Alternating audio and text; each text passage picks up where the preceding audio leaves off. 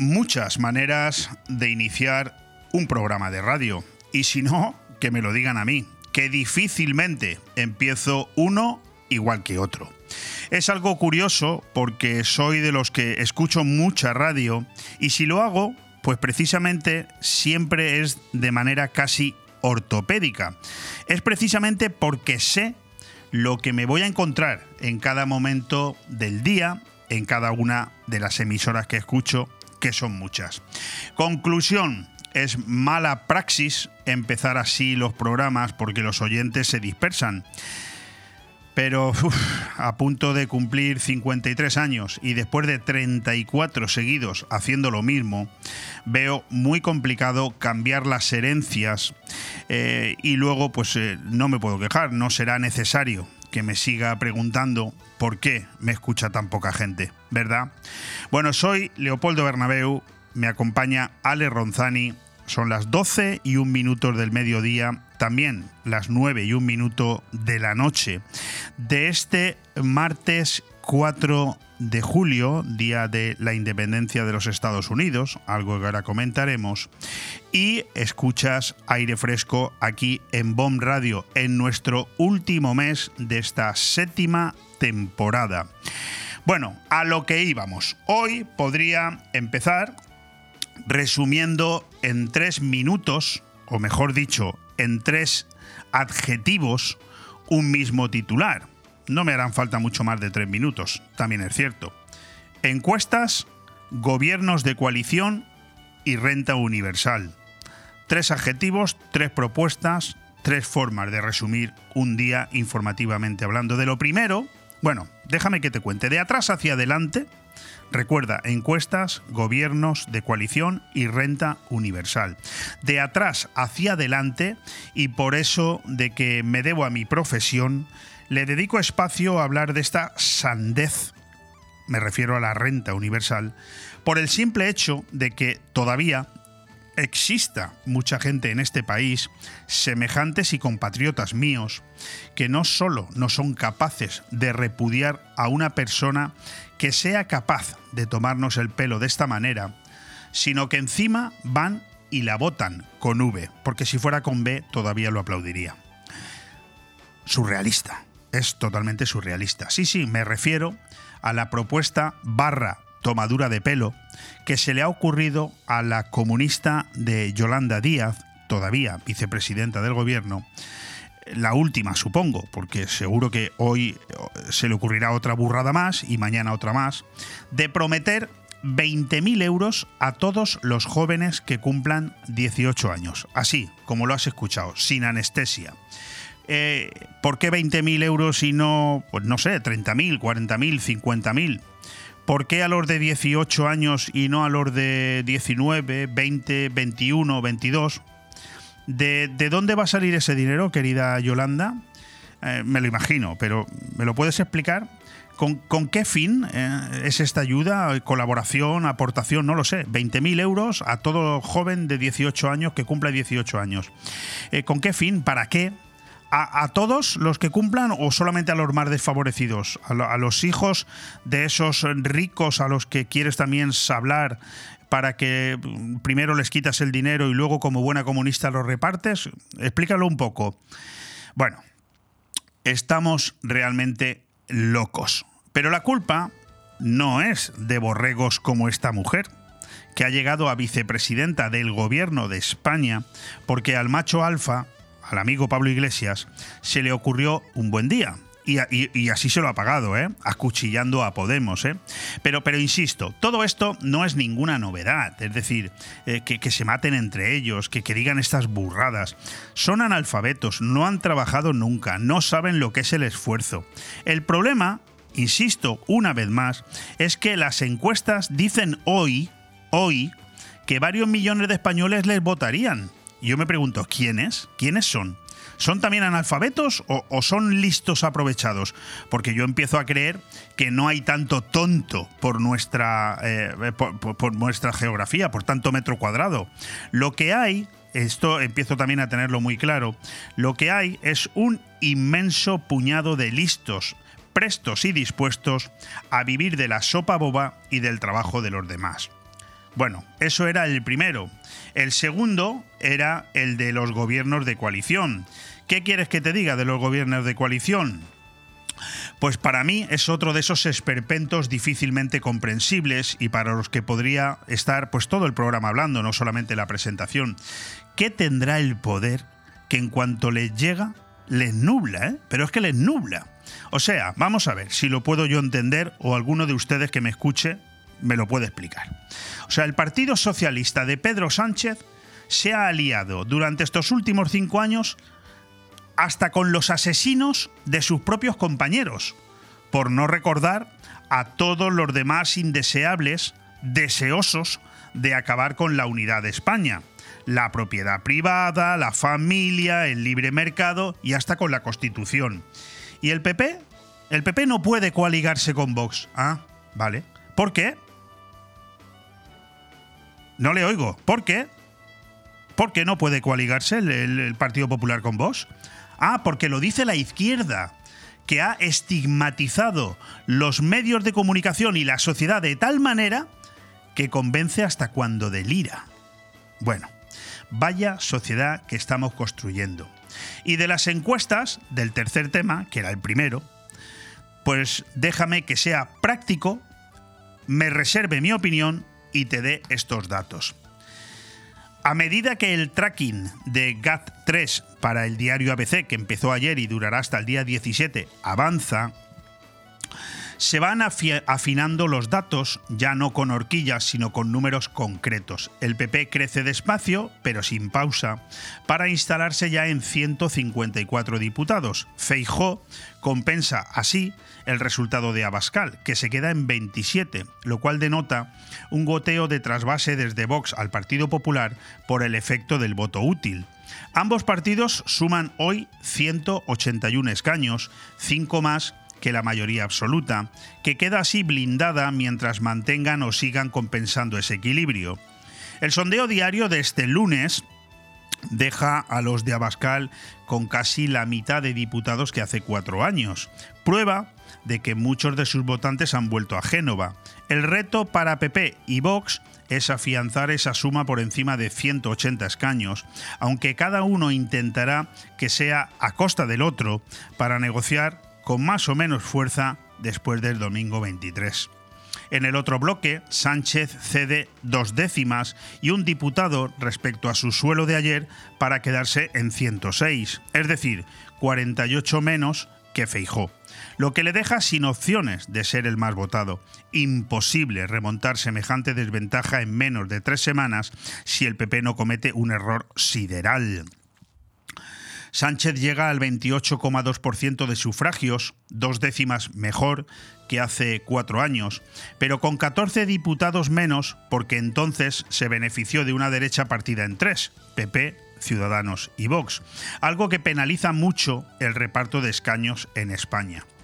Comparado con las últimas generales de 2019, cuando derecha e izquierda se equilibraban en mayor medida, la tendencia señala que el PP rentabiliza mejor su voto y capta apoyos del bloque de izquierda a derecha. Recupera así el voto que apostó por Ciudadanos en un escenario actual de menos fragmentación para la derecha y más optimización de escaños, y atrae también voto útil desde Vox y desde el PSOE. Ahora, con solo dos partidos en la derecha y uno de ellos como claro favorito para dos de cada tres españoles, ese mismo sistema castiga al PSOE. Simancas decía ayer en Twitter que no lo entiende, pero es la misma ley gracias a la que él ha sido diputado.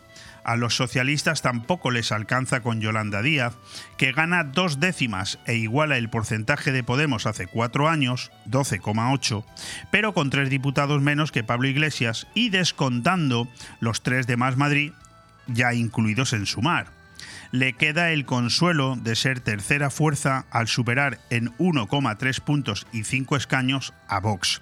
El resto se mantiene, pero Bildu ya adelanta al PNV no solo en sillones, sino también en intención de voto. En cuanto a la participación, pues será muy similar a la de noviembre de 2019, aunque se aprecia un ligero descenso si entonces rozó el 70% como el sondeo de ayer con datos de la semana pasada, hoy es un punto inferior, 69. En cualquier caso, suficientemente alta para no tener consecuencias en el resultado final. Bueno, con este inicio de programa, con esta presentación, es evidente que a lo largo de los próximos 19 días vamos a tener que seguir hablando mucho de las eh, elecciones generales en España, pero nosotros vamos a dar un salto y nos vamos a ir al avance de los temas de hoy. Aire fresco en BOM Radio Benidorm. Todos los martes, miércoles y jueves de 12 a 2 de la tarde, Aire Fresco, el magazín de actualidad más completo de la comarca, con entrevistas, noticias, opinión y entretenimiento en un aire fresco más renovado, más personal y más cercano de la mano de Leopoldo Bernabeu. Recuerda, todos los martes, miércoles y jueves, desde las 12 del mediodía hasta las 2. También podrás escuchar Aire Fresco por las tardes en redifusión y los fines de semana un resumen con lo mejor del programa. BOM Radio Benidorm. Seguimos creciendo.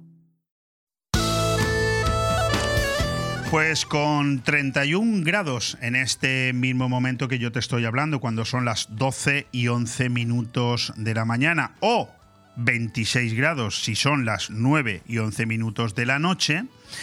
Eh, es como, eh, es lo que nos dice el parte meteorológico, es como estamos en este momento aquí en Benidorm. Parece ser que esta será la temperatura más alta del día, la de 31 grados.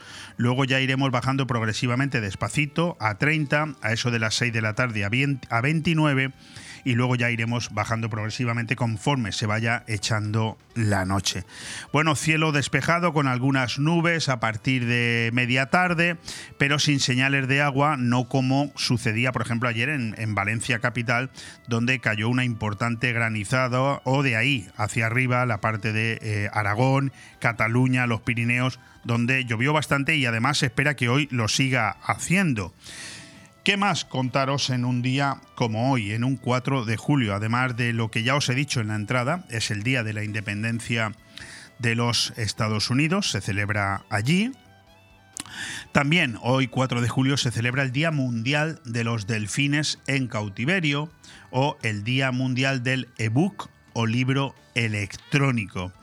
Quiero felicitar el santo a todos los que os llaméis Laureano, Berta, Refugio o Isabel. En cualquier caso, eh, felicidades a todos. ¿Qué vamos a tener hoy en el programa? Pues vamos a tener un programa intenso, ¿eh? de hecho no me puedo entretener mucho, no puedo divagar. Vamos a tener cinco invitados, o mejor dicho, cinco cuestiones con más invitados que cuestiones. Tendremos ahora dentro de unos minutos con nosotros a JD Ramírez, que es la presidenta del grupo Dexter Global Finance, que presenta se presenta en sociedad pasado mañana eh, jueves día 6 a las 9 y media de la mañana en un desayuno de trabajo en el Hotel Melia Benidorm. Si te apetece asistir, si tienes algo que ver con las gestoras de fondos, con el mercado inmobiliario, con el sector, arquitecto, abogado, eh, directivo de banco, cualquier caso si te interesa asistir todavía lo puedes hacer. Es un desayuno de trabajo gratuito, presentación de Dexter Global Finance en el Hotel Melia Benidorm y nosotros tendremos hoy aquí a JD Ramírez, a su presidenta, que desde Marbella nos contará los planes que tiene Dexter para la provincia de Alicante. Después continuaremos con una buena amiga de esta casa y personal, Pompe Muro, la presidenta de la Asociación de Enfermos Mentales de la Marina Baixa, que no para. Es un auténtico terremoto esta mujer. No sabremos nunca lo que le debe esta asociación y que hoy viene a presentarnos una, una actividad más, un viaje al Museo de la Danza. Un acto que tendrá lugar pasado mañana, también jueves, a las 7 y media de la tarde, en la Casa de Cultura de Finestrat. Nos hablará de ello Pompe Muro un poquito más tarde. Entrada ya la segunda hora, tendremos aquí algo muy interesante y que a mí me apetece mucho comentar. Tendremos a los representantes del Círculo Taurino de Benidorm. Van a estar con nosotros el presidente Alfonso López, también va a estar uno de sus directivos Agustín Montón, más conocido como Gus, aquí en Benidorm, y vendrá nada menos que la figura de don Antonio Manuel Puchades, porque precisamente el Círculo Taurino, pasado mañana también el jueves, vaya jueves, ¿eh? El jueves es un día interesantísimo, ¿eh?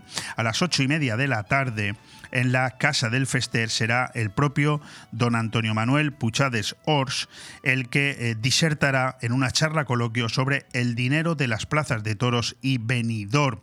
Forma parte de la legendaria familia de los Puchades que son los que dieron vida a la Plaza de Toros de Benidorm que en este momento cumple 41 años. Los tendremos aquí y hablaremos de ellos con ellos de todo esto. Y después dos invitados, dos colaboradores. Veremos si nos da tiempo a todo. Tendremos con nosotros a Alberto Varela para seguir hablándonos en el pan nuestro de cada día del sector turístico. Y terminaremos el programa con Luis Mayor, él eh, eh, espero que ya recuperado del todo Luis Mayor, que ha estado faltando a su cita en las últimas semanas porque estaba de hospitales ya recuperado, para hablarnos de la muerte de una estrella en su colaboración Planetas y CIA. Ahí lo dejo, vamos a escuchar unos consejos publicitarios y vamos a ver si somos capaces ya de entrar con nuestra primera invitada, JD Ramírez. Bon Radio. Nos gusta que te guste. Hotel Meliá Benidorm, un paraíso tropical en la ciudad de los rascacielos. El Hotel Meliá Benidorm recoge la esencia dinámica y alegre de este destino de vacaciones por excelencia, creando un rincón tropical en plena Costa Blanca. Además del perfecto destino de vacaciones, es un excelente hotel de negocios, celebraciones y eventos. Ven a visitarnos y descubre nuestro exclusivo y selecto concepto de level lleno de comodidades. O déjate mimar por nuestras especialistas en nuestro Wellness Center con los más innovadores tratamientos de belleza y masajes. Hotel Meliá Benidorm. El verano es para los peques en la cala de Finestrat. Y es que vuelven las actividades infantiles gratuitas para niños y niñas de 3 a 12 años. ¿Cuándo? Todos los martes, miércoles, jueves, viernes y sábados del verano. ¿Horario? De 10 a 2. ¿Dónde? En la cala de Finestrat. No es preciso inscripción previa. Solo venir con ganas de pasarlo bomba. Organiza, Concejalía de Turismo Ayuntamiento de Finestrat. Porque en Finestrat lo, tienes todo. La Jungla, sala privada de alquiler para eventos infantiles, para celebraciones de cumpleaños, ideal también para niños pequeñitos de hasta 6 años, baby shower, bautizos, reuniones familiares. Lo mejor de la Jungla es que puedes traer lo que quieras de comida, bebida, tarta, decorar la zona diseñada para ello, hacer mesas dulces, poner música a tu gusto. La Jungla, en el Albir. Visita nuestra página web, lajunglarent.com. La Jungla, no te quedes sin tu fecha de reserva con antelación. Estamos en el centro del Albir, con parking gratuito para tus invitados. Recuerda, La Jungla. Desde hace ya muchos años hay un sitio en la cala de Finestrat por el que hemos pasado todos. Restaurante Mítico. Seguro que has probado su fantástico menú diario o has ido a celebrar algún evento o simplemente a disfrutar de su variada carta. ¿Qué dices? ¿Que todavía no lo conoces? Pues no sabes lo que te estás perdiendo. Ven a Restaurante Mítico y que no te lo cuenten. Restaurante Mítico, con amplio parking y abierto de lunes a domingo. Restaurante Mítico, en Avenida Finestrat número 23, La Cala de Finestrat. ¿Eres empresario? ¿Necesitas financiación? Ven al evento empresarial y financiero del verano en Benidorm. Apunta, 6 de julio, desde las 9 de la mañana, Foro Financiero Dexter Comunidad Valenciana en el Hotel Meliá Benidorm. Dexter, la empresa líder en financiación alternativa con capital privado, presenta sus productos ante empresarios que disfrutarán de un desayuno informativo y networking. ¿Necesitas capital para tu negocio? Dexter es la respuesta. Recuerda, Hotel Meliá Benidorm, jueves 6 de julio, desde las 9 de la mañana. No te lo puedes perder. Aire Fresco, programa patrocinado por Hotel Meliá Benidorm, Fomento de Construcciones y Contratas, Exterior Plus y Actúa, Servicios y Medio Ambiente. Lo acabas de escuchar, la compañía líder en financiación alternativa con capital privado, Dexter ha convocado para pasado mañana, 6 de julio, en el Hotel Meliá Benidorm, el que está llamado a ser el evento financiero y empresarial del verano de 2023, para el que se espera la presencia de más de 200 empresarios ya confirmados de todos los puntos de España, especialmente del litoral mediterráneo.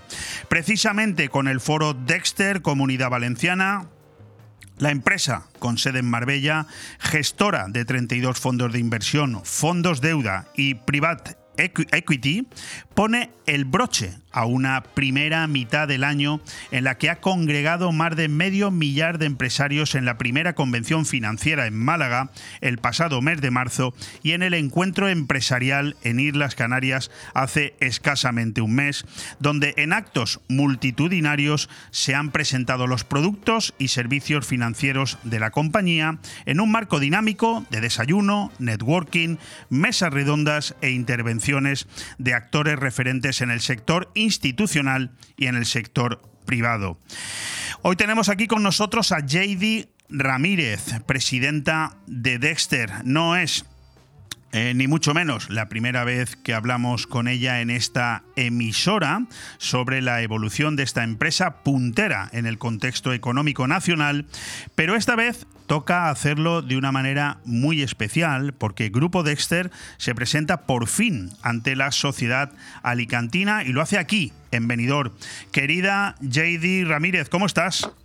Buenos días, Leopoldo. Muy bien, gracias. Mejor escuchándote. Fantástico. Oye, JD, eh, pronto nos vamos a ver. Pasado mañana estarás eh, por aquí. Pero eh, ahora que, todavía estás ahí en, Marbella, en Málaga, ¿ha llegado el momento de, la verdad para, para una relación más cercana de Dexter con la sociedad alicantina? Sí, claro que sí, estamos súper contentos. Además que la comunidad valenciana, todo lo que es la parte de Alicante, Benidorm, eh, nos gusta mucho, tenemos mucho cariño ah, hacia los clientes. Estamos financiando proyectos muy bonitos en la Nucia, en, en parte del litoral y parte de, la, de Alicante. Y la verdad que, que nos da mucha alegría poder estar allí, presentar nuestra empresa, nuestros productos y, y saber además que Benidorm también es un, un lugar excepcional, ¿no? Un lugar eh, Con más rascacielos de España. sí, por supuesto. Oye, después de, haberos presentado en diferentes puntos de la geografía española, lo hemos dicho, eh, bueno, en Málaga, pero también en las diferentes islas, en las Islas Canarias, eh, recientemente en las Islas Baleares, después de lo que tú nos estás comentando con esos proyectos que estáis financiando aquí en la Nucía, en otros puntos de la geografía alicantina, ya le tocaba el turno a la, a la provincia de Alicante, pero, pero presentando Dexter, es decir, viniendo aquí a presentaros, ¿verdad? Sí, así es. Hemos tenido mucho éxito a lo largo del año. Hemos empezado con Málaga, con Marbella, aquí es donde estamos, donde tuvimos la presencia de unos 300 empresarios de todos los sectores. La verdad que fue un éxito total. Mm, nos sorprendimos nosotros mismos de ver la acogida y después el resultado con las operaciones que se han ido derivando como consecuencia de haber estado nosotros en el evento. Luego estuvimos también en Canarias, en las islas de Gran Canarias, en Tenerife. Hicimos Tenerife Norte y Tenerife Sur. También aproximadamente unos 300 empresarios de todos los sectores y vinieron de todas las islas, venían de Las Palmas, de Fuerteventura. Fue también muy bonito, tuvimos mucha acogida a, nivel tanto de instituciones eh, del gobierno como de empresarios privados. Luego hemos estado en Mallorca también, en Palma de Mallorca, donde también fue muy bonito. Y ahora por fin vamos a estar en, en Benidorm, en la provincia de Alicante, y en, en parte de todo lo que es Valencia que nos gusta mucho esa zona y ese sector. Déjame que le recuerde a los oyentes que será pasado mañana, 6 de julio, en el emblemático Hotel Meliá Benidorm. El acto se iniciará a las nueve y media con las palabras de bienvenida de las autoridades invitadas. La mesa redonda estará conformada precisamente por la presidenta de Dexter, JD Ramírez, su vicepresidente, que volverá a estar aquí mañana con nosotros presencialmente, Alfonso Merlos, el presidente de la patronal hotelera de, la, de Benidorm y la Comunidad Valenciana Fede Fuster y el CEO de World Capital, Juan Carlos Grau, empresa que colabora en la organización del evento. Eh, eh, déjame que no nos confiemos y, y voy a hacer lo mismo que hice la semana pasada con Alfonso Merlos y sería bueno empezar por el principio, recordar a nuestros oyentes qué es Dexter Global Finance. Venga, pues somos una empresa de gestión e intermediación financiera eh, especializada en financiación para empresas. Nuestro principal objetivo eh, es ayudar al crecimiento y desarrollo y competitividad de todas las empresas. Estamos en todos los sectores, en el sector residencial, comercial, hotelero, industrial y logístico. Eh, financiamos de varias maneras. Una puede ser préstamos con garantía corporativa, para compañías que facturan por encima de 25 millones y que tienen una EBITDA por encima de 3. Y luego mm, préstamos con garantía hipotecaria. Lo hacemos en cuatro modalidades, préstamo al promotor, préstamo puente, préstamo para compra activos y préstamo para compra del suelo finalista. Nuestro ticket mínimo está a partir de un millón de euros hasta 150 millones en un mismo riesgo. Entramos en todos los sectores y en cualquier parte de España. El plazo máximo de nuestros préstamos es 36 meses. Suelen ser para préstamos bullet, que se pagan intereses al vencimiento del préstamo. Y, y que somos los mejores del mundo mundial. yo me imagino, eh, eh JD, que para gente como yo, que nos está escuchando, todo esto es lo que se va a desarrollar, evidentemente, pasado mañana en esa presentación, en ese desayuno de trabajo que tendrá una duración cercana a las tres horas y en la que todo esto se explicará mucho mejor, evidentemente.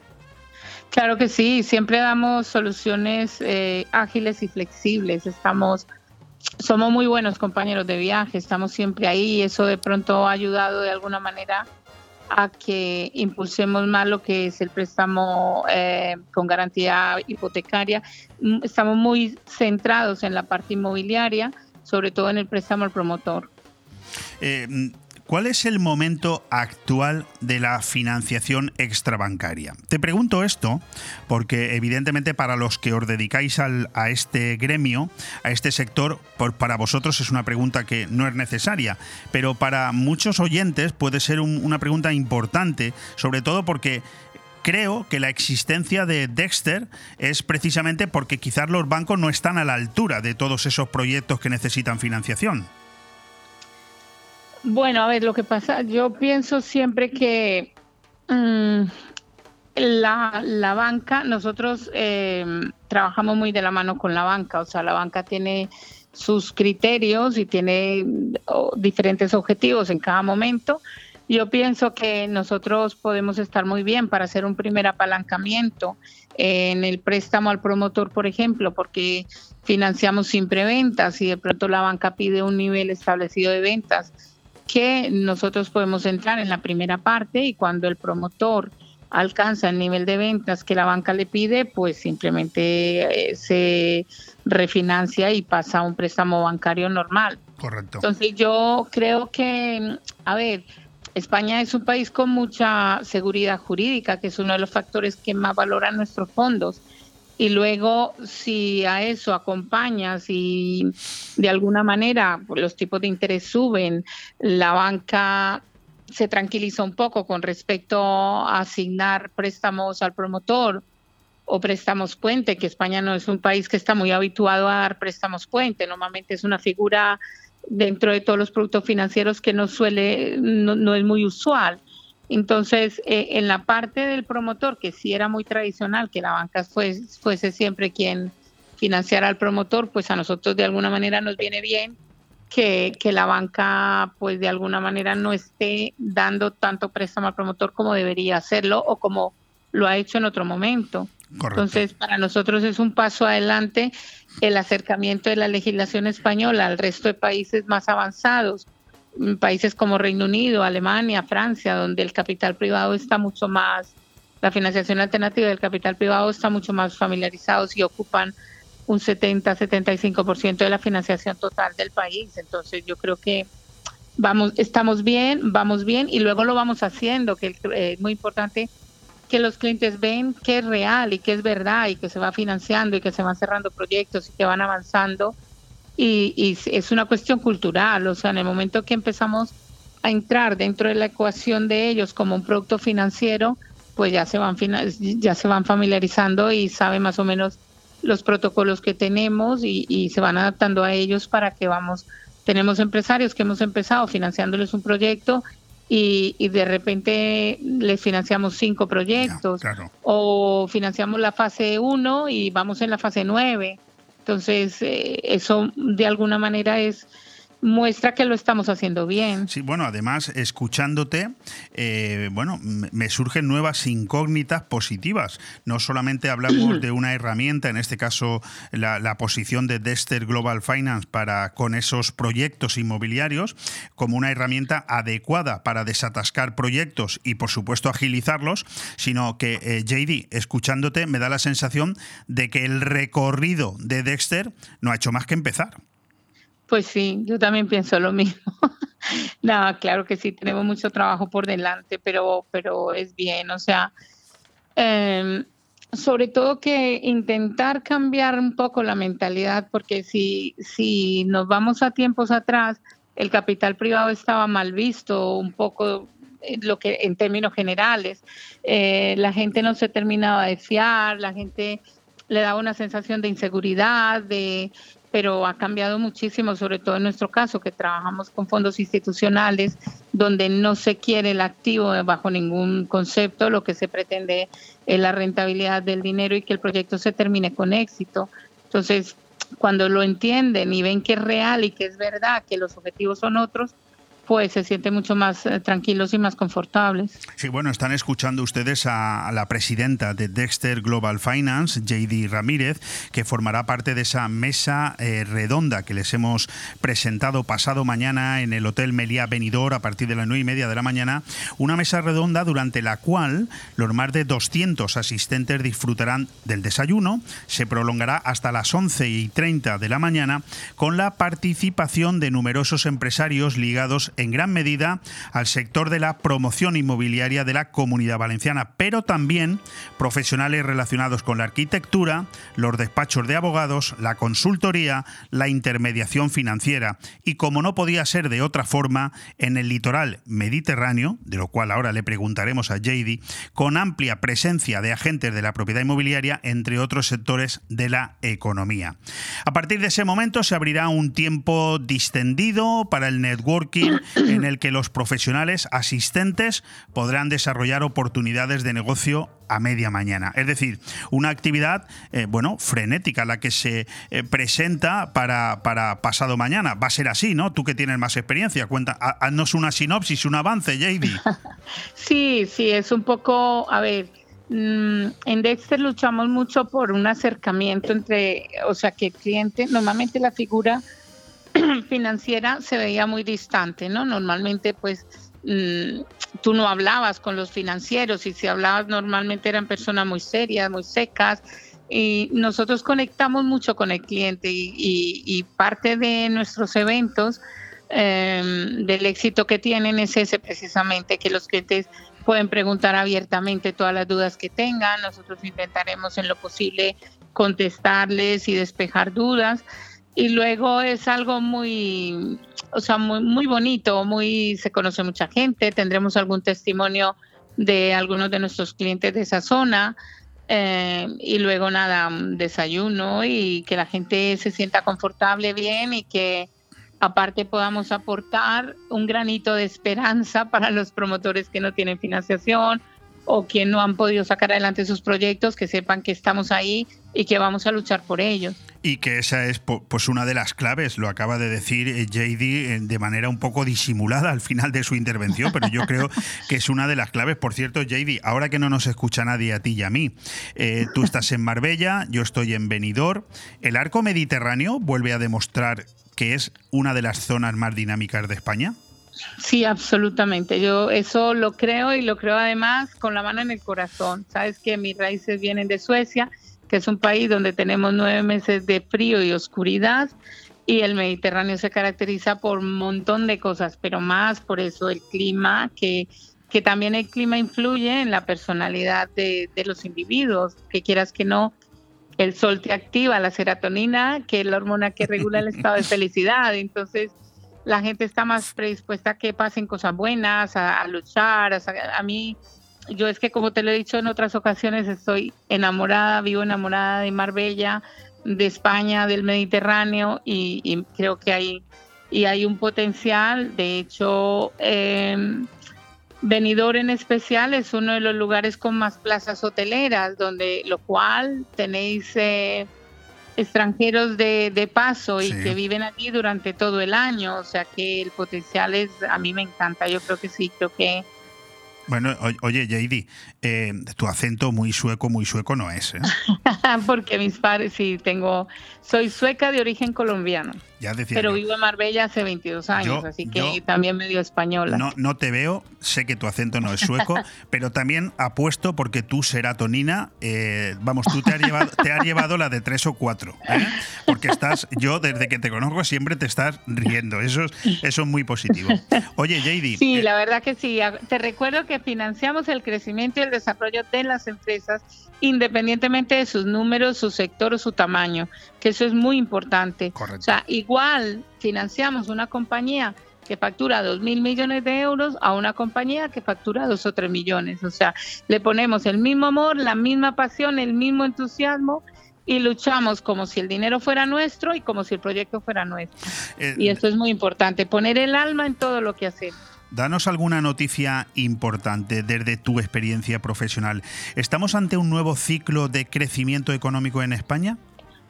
Sí, yo creo que sí, yo creo que bastante y lo y además lo vemos nosotros.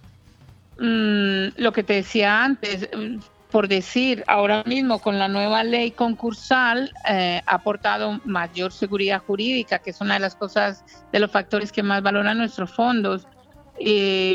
O sea, sí, sí, yo creo que yo, pero ya lo que tú dices, que yo como veo siempre la botella medio llena, pues me cuesta pensar de otra manera, pero yo creo que sí, que que nos espera un tiempo muy bueno y, esta otra mitad del año yo creo que será extraordinaria, creo que sí. Mm, eres mucho menos política que este servidor o que Alfonso Merlos, eso lo sé, eso lo sé, pero no me puedo resistir a, preguntarte tu opinión acerca de, algo que, bueno, que no dejo de escuchar, ¿no?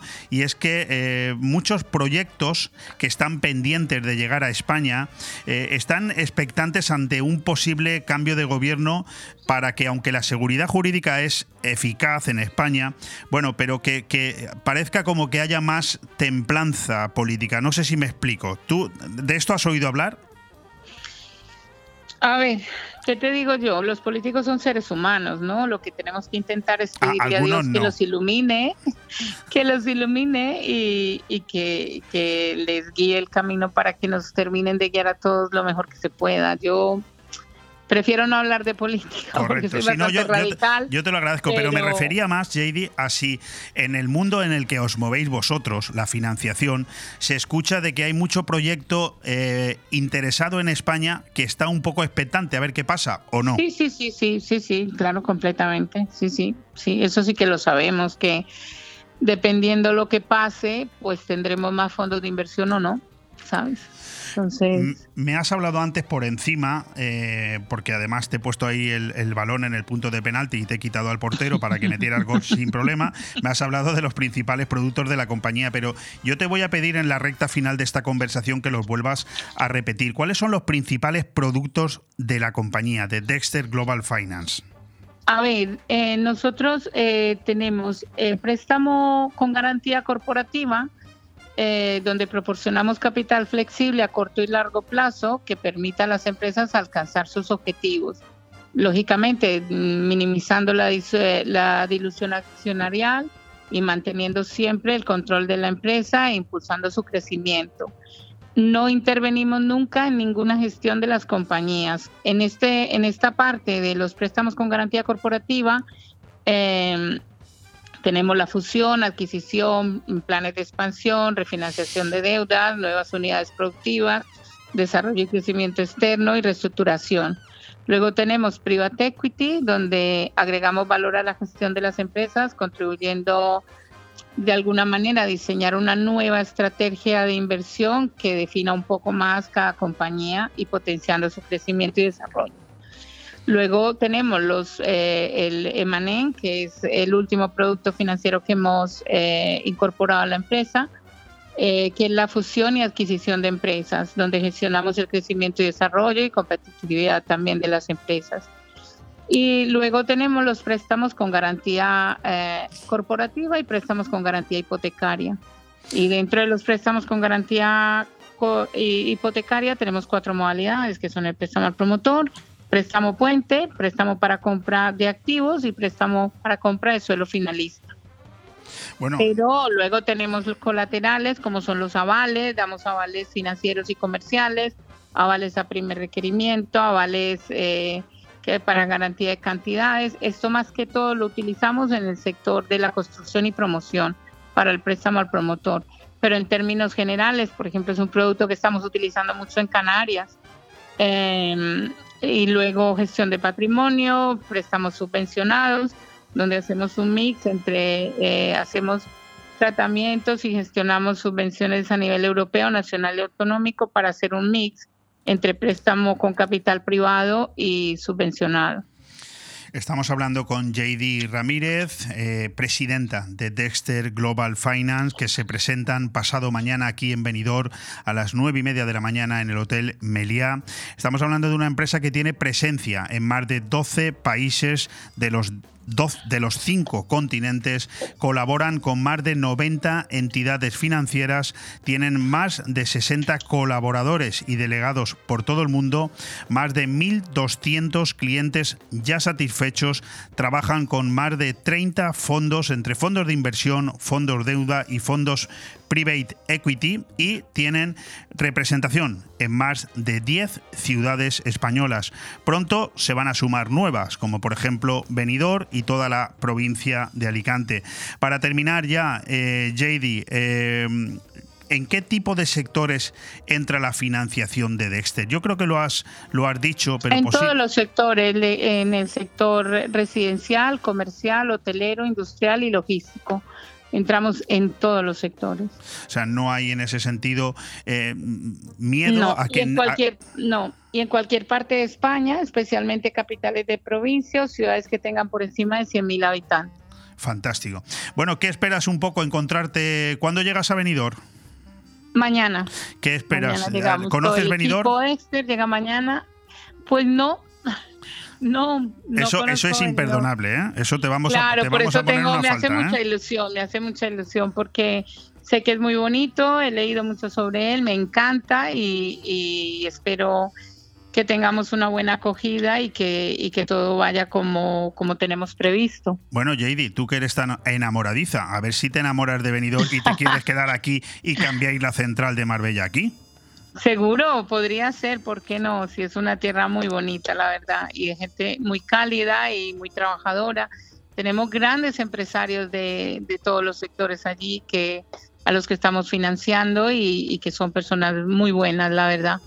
Nuestra experiencia en esa zona es muy buena pues lo que decía, será un placer recibirte eh, mañana con los brazos abiertos, pasado mañana durante la presentación de este proyecto Dexter Global Finance en el Hotel Meliá Benidorm a partir de las 9 de la mañana. Ya la gente tiene que incorporarse a partir de esa hora porque a las 9 y media empieza la conferencia. Eh, eh, JD, muchísimas gracias por habernos atendido y nada, pasado mañana seguiremos es un para mí. claro que sí, un placer para mí, un millón de gracias. Un fuerte abrazo, JD. Venga, chao, gracias. Bon Radio. Nos gusta que te guste. La tradición es un arte y en Mesón el Segoviano somos artesanos.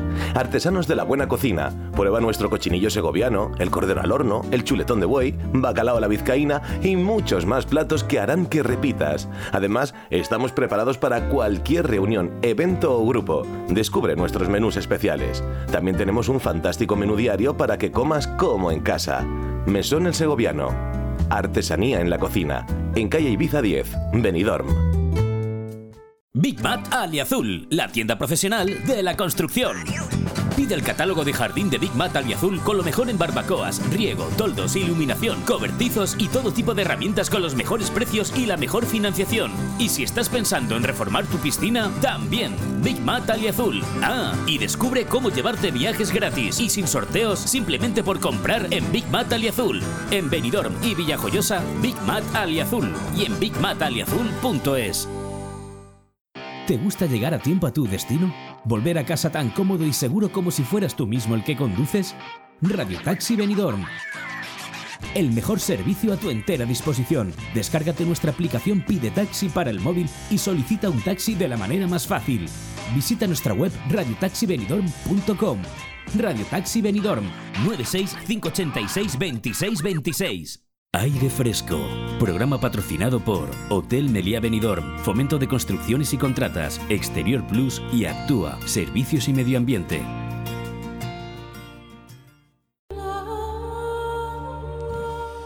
No se puede seguir jugando con la limpieza de Benidorm. El Partido Popular no solo ha revalidado su mayoría absoluta en la ciudad, sino que la ha multiplicado. ¿Eso es bueno?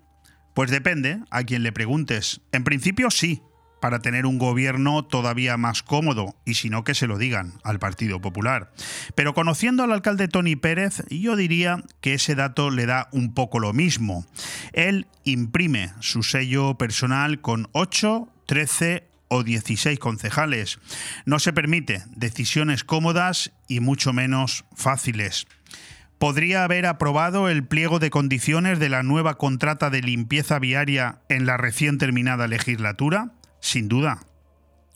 ¿Por qué no lo hizo? Por varias razones. La principal, ser más papista que el Papa. Que nadie pueda argumentar que no respetó escrupulosamente, en exceso diría yo, la legalidad vigente y lo que esté por venir. El Consell Jurídic Consultiu de la Comunidad Valenciana primero y la intervención general de la Generalitat después y por dos veces, dejaron por escrito que el proceso era correcto.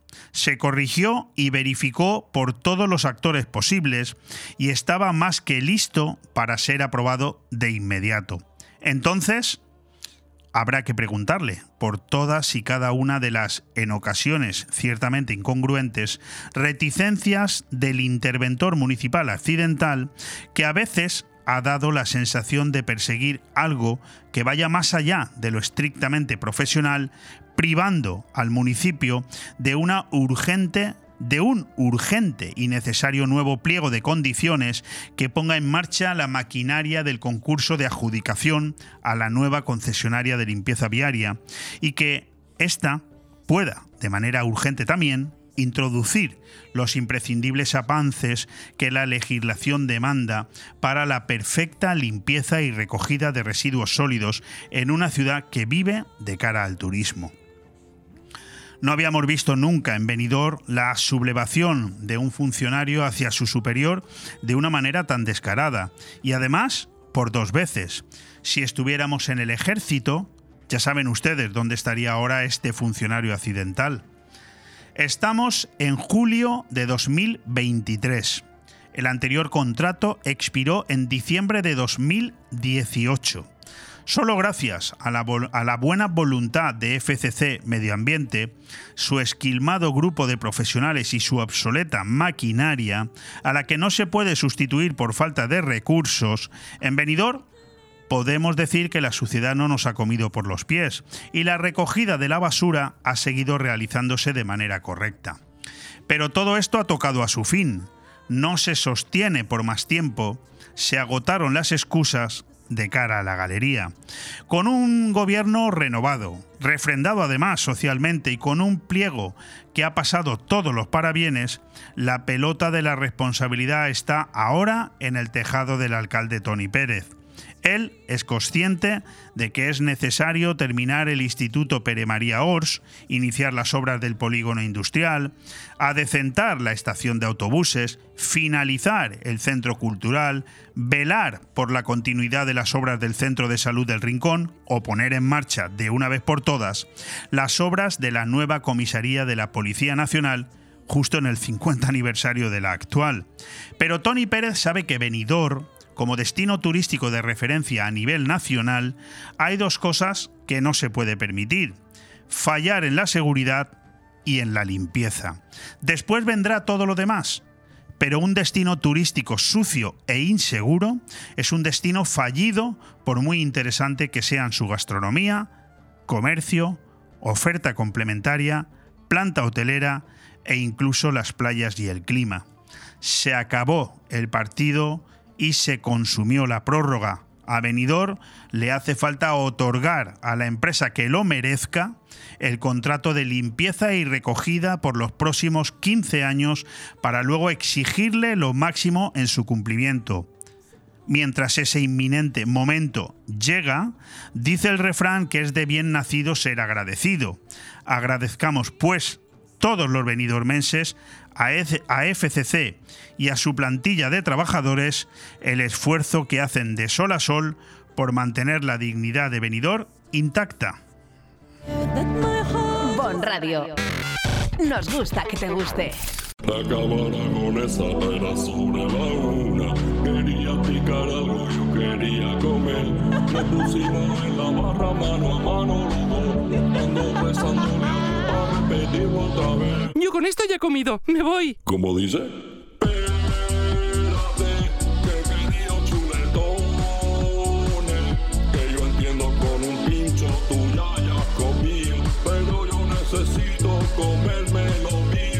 Ven sin prisas a la Cava Aragonesa, una institución en el corazón de Benidorm. El movimiento se demuestra bailando. En Estudio de Danza Paqui Mora disfrutarás del baile con nuestros cursos de hip hop, street dance, baile español, flamenco, sevillanas o ballet clásico. Y no te pierdas las novedades en cursos de contemporáneo, zumba, Broadway y pilates. Con edad a partir de 3 años y durante todas las tardes. Reserva ya tu plaza llamando al 658 38 35 61. Estudio de Danza Paqui Mora, calle Santa Cristina 2, Benidorm. Vuelve el mercado medieval a la Nucía, del 7 al 9 de julio. Las calles del casco antiguo viajan al medievo con el 17 Mercado Medieval de la Nucía. Artesanía, teatro, gastronomía, malabares, atracciones infantiles y mucha, mucha animación te esperan del viernes 7 al domingo 9 de julio en el Mercado Medieval de la Nucía. La Nucía cumple 318 años de historia. Ven a celebrarlo con nosotros y disfruta del mercado medieval. Ayuntamiento de la Nucía. Fent Poble. Futur. Aire Fresco. Programa patrocinado por Hotel Meliá Benidorm, Fomento de Construcciones y Contratas, Exterior Plus y Actúa, Servicios y Medio Ambiente. Pues ya está aquí nuestra siguiente invitada, la presidenta de la Asociación de Familiares y Enfermos Mentales de la Marina Baixa, que es una entidad sin ánimo de lucro, hablamos de AFEM, dedicada a la mejora de la calidad de vida y los derechos de las personas con enfermedad mental y sus familias. Surgió en 1997 como respuesta a la falta de recursos existentes dirigidos a este colectivo y en el año 2000 empezó a desarrollar programas de rehabilitación. Desde entonces, AFEM, al mismo tiempo que reivindica la creación por parte de la Administración Pública de recursos dirigidos a personas con enfermedad mental, desarrolla programas de rehabilitación que permiten a las personas con enfermedad mental y sus familias obtener mejoras en su calidad de vida. En AFEM Marina Baixa se atiende al colectivo de personas con enfermedad mental grave, crónica con rasgos psicóticos como esquizofrenia, trastorno bipolar, trastorno de personalidad, etc. Este tipo de enfermedades suponen, por una parte, la pérdida de contacto con la realidad que se corrige con medicación y por otra, afecta la funcionalidad diaria de la persona. Y es en este déficit de funcionalidad en la que se interviene a nivel psicosocial desde la asociación. Como digo, tenemos con nosotros a una buena amiga, Pompe Muro, que viene un poco, viene un poco asfixiada porque viene de, de- de- es una gran persona y claro, la quieren en todos los medios de comunicación. Pompe, acércate el micrófono como hago yo, ¿eh? Cuéntanos tu, tu mañana de hoy ajetreada, ¿eh? Gracias, eh, Leopoldo, se nota que eres mi amigo y no lo puedes evitar. Hombre, A ver, hacerlo. vamos de televisión y hemos ido a la SER. Y ahora contigo, encantadísima de la vida, nos atienden en todo lo genial. A ver, tenemos una, un acto el día 6, eh, una academia que se llama Gurchane Laguna. Tiene una academia en Finestra, en La Cala, y entonces va a hacer una gala el día 6 a las 7 y media de la tarde en la Casa de Cultura de Finestra, y es cuadros, y el tema de ese cuadro lo bailan. Y luego tenemos un poeta que nos va a recitar con música. Los padres han accedido a pedir 3 euros por entrada a beneficio de AFEN, y entonces estamos haciendo publicidad de- del evento, porque además de va a ser muy original y muy bonito, la verdad. Eh, bueno, ya la están escuchando ustedes, ¿no? O sea, a Pompe no hace falta hacerle muchas preguntas. Es más, con una sola ella resume perfectamente la situación. Agurchane Altuna, desde niña una apasionada de la danza que realizó sus estudios en el Conservatorio Superior de Danza de Alicante, consiguiendo los títulos de ballet clásico y ballet clásico español. Es su gran pasión y se hizo introducir también en el mundo del flamenco y el contemporáneo. Los diferentes estilos que aprendió le han dado la oportunidad de viajar por el mundo y trabajar con grandes del baile y de la danza.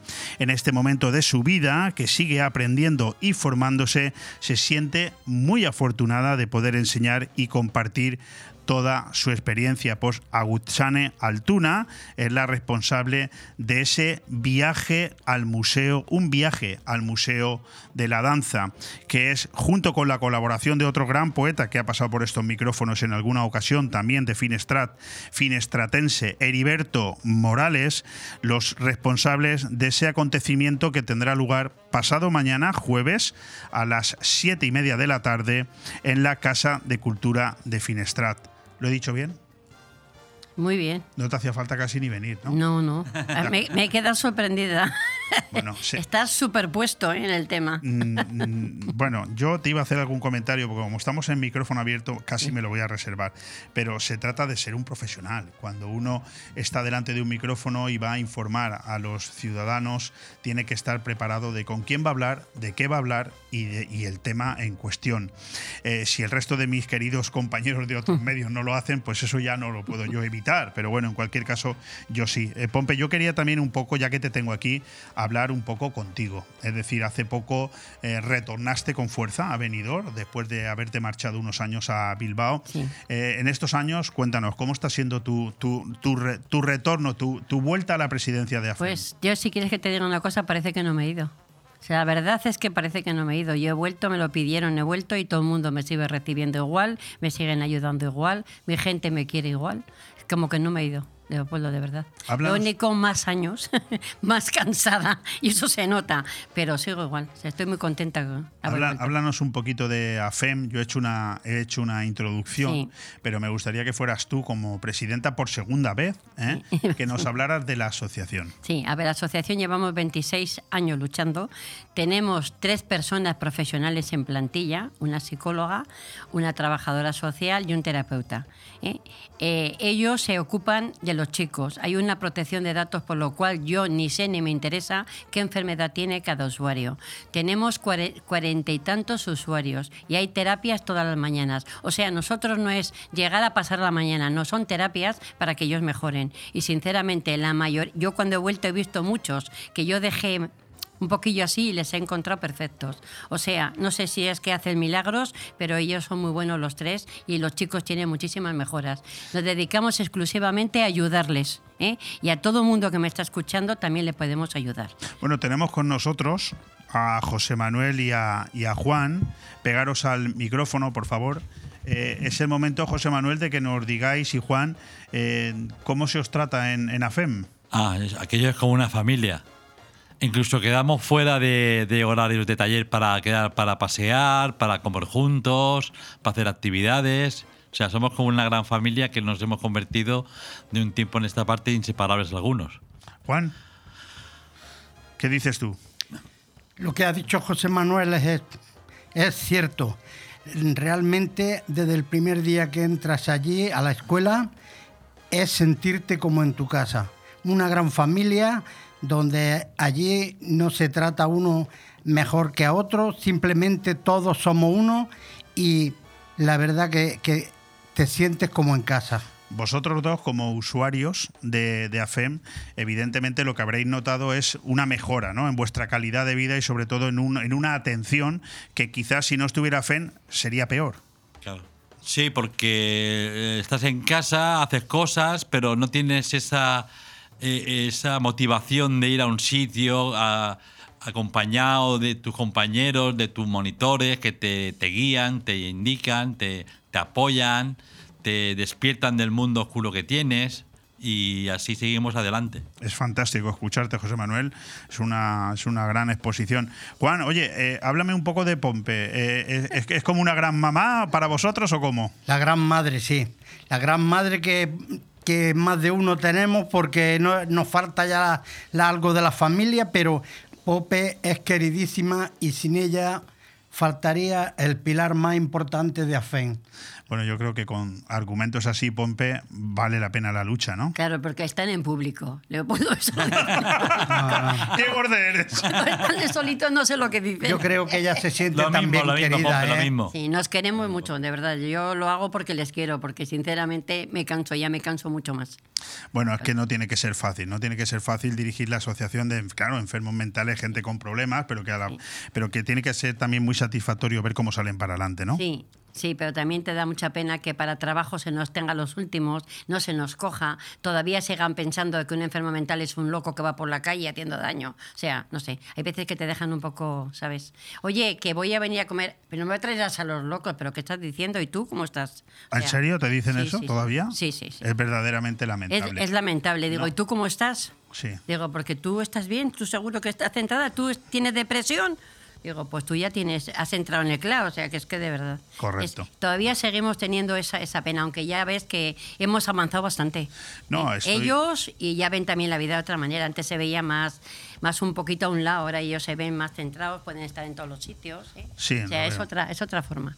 Bueno, estamos hablando con Pompe, presidenta de AFEM, que nos ha venido a presentar ese Un viaje al Museo de la Danza, dirigido en este caso por Agurchane Altuna, que hemos hecho también una presentación de ella y con la colaboración del poeta Heriberto Morales. Esto va a ser el próximo jueves, ¿no? Sí. Cuéntanoslo. A las siete y media de la tarde en la Casa de Cultura. Y De Finestrat. de- perdón, de la cultura de Finestrat. Y tres euros de beneficio. Y va a ser muy bonito porque, por ejemplo, va a salir un cuadro, ¿no? Y entonces el tema del cuadro es lo que van a bailar.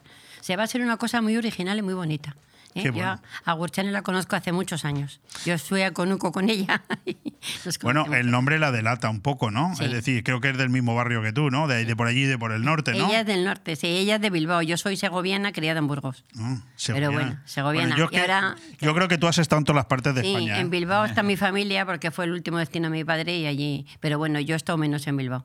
He estado Bueno. más en Burgos. Mi tierra, mi patria chica es Burgos. ¿Cómo está siendo el año, de, el año 2023 para, para FEM? Eh, ¿Notas el cariño de las administraciones? Sí, sí, sí, sí, sí. Yo no me puedo quejar de los ayuntamientos, de verdad. En todos estoy en mi casa, de los medios de comunicación, Leopoldo. A ver, en todos los sitios me han acogido, me han recibido. Además, me pedían que volviera. O sea, es que no, no he cambiado, o sea, parece que no me he ido.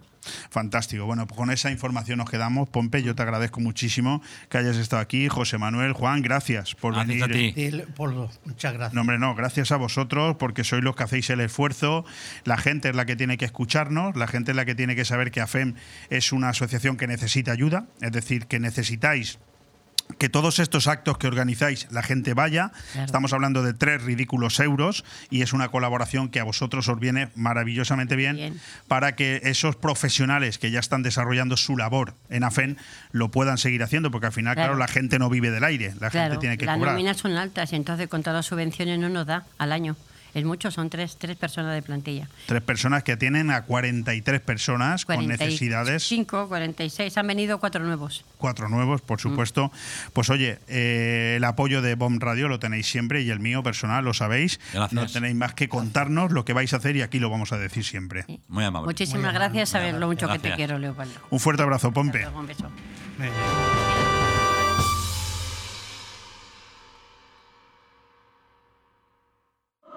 Bon Radio. Nos gusta que te guste. Hey tío, tengo hambre. ¿Dónde comemos? A esta hora está casi todo cerrado. Pues solo nos queda ir a comer a algún local de comida rápida. Pero no te has enterado. En Restaurante Vía Parque, cocina abierta todo el día y su menú casero por 9,90 euros. Pues vamos para allá. ¿Dónde está? En Vía Parque, en Benidorm, con fácil aparcamiento. Síguelos en redes sociales. Restaurante Vía Parque, abierto todos los días de lunes a domingo. Seguro que no te arrepentirás. Allá donde mires, arriba o abajo, Grupo Pecal lo tiene que ni pintado. Y nunca mejor dicho, ahora las paredes y suelo de tu garaje relucirán como nunca. Además de realizar pavimentos industriales y deportivos, impermeabilización y rehabilitación de superficies y fachadas, el mundo de la pintura no tiene secretos para nosotros. Entra en pecal.es y decide de qué manera podemos ayudarte. Grupo Pecal, desde Altea, para todo el mundo. ¿Eres empresario? ¿Necesitas financiación? Ven al evento empresarial y financiero del verano en Benidorm. Apunta, 6 de julio, desde las 9 de la mañana, Foro Financiero Dexter Comunidad Valenciana en el Hotel Meliá Benidorm. Dexter, la empresa líder en financiación alternativa con capital privado, presenta sus productos ante empresarios que disfrutarán de un desayuno informativo y networking. ¿Necesitas capital para tu negocio? Dexter es la respuesta. Recuerda, Hotel Meliá Benidorm, jueves 6 de julio, desde las 9 de la mañana. No te lo puedes perder. ¿Eres empresario? ¿Necesitas financiación? Ven al evento empresarial y financiero del verano en Benidorm. Apunta, 6 de julio, desde las 9 de la mañana, Foro Financiero Dexter Comunidad Valenciana en el Hotel Meliá Benidorm.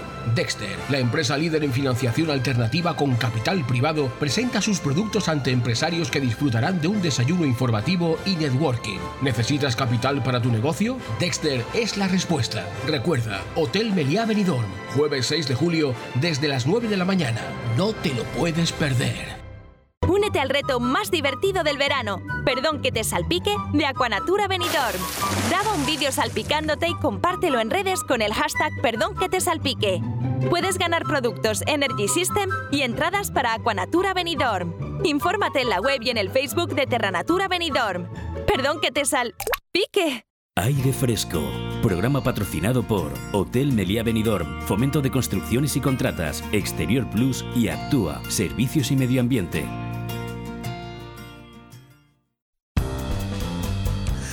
Se celebraba el día 24 de marzo de 2022 la primera Asamblea General del recientemente creado Círculo Taurino de Benidorm. Un colectivo que agrupa en estos momentos cerca ya de 200 aficionados y que nació con la intención de defender, proteger y difundir la tauromaquia en todas sus vertientes. Es intención también de este colectivo generar actividades para que todos sus socios puedan participar, preservar el patrimonio taurino de la ciudad y ayudar en la medida de sus posibilidades a que la Plaza de Toros de Benidorm, que como todo el mundo sabe, todo el mundo taurino, va a sufrir una profunda transformación, vuelva a dar festejos con las primeras figuras del escalafón. En fin, ojalá. Cabe destacar en aquella presentación la presencia en su momento, bueno, Jesús Carrobles, entonces concejal delegado de la Plaza de Toros, la figura de, eh, del toreo a caballo benidormense Andy Cartagena, así como la familia Puchades, constructores y propietarios de la Plaza de Benidorm en su época más dorada. Alfonso López, como presidente del Círculo Taurino de Benidorm, hizo entrega a todos estos invitados de menciones del cartel inaugural de la Plaza de Toros de Benidorm, que cumplió el pasado año su 60 aniversario.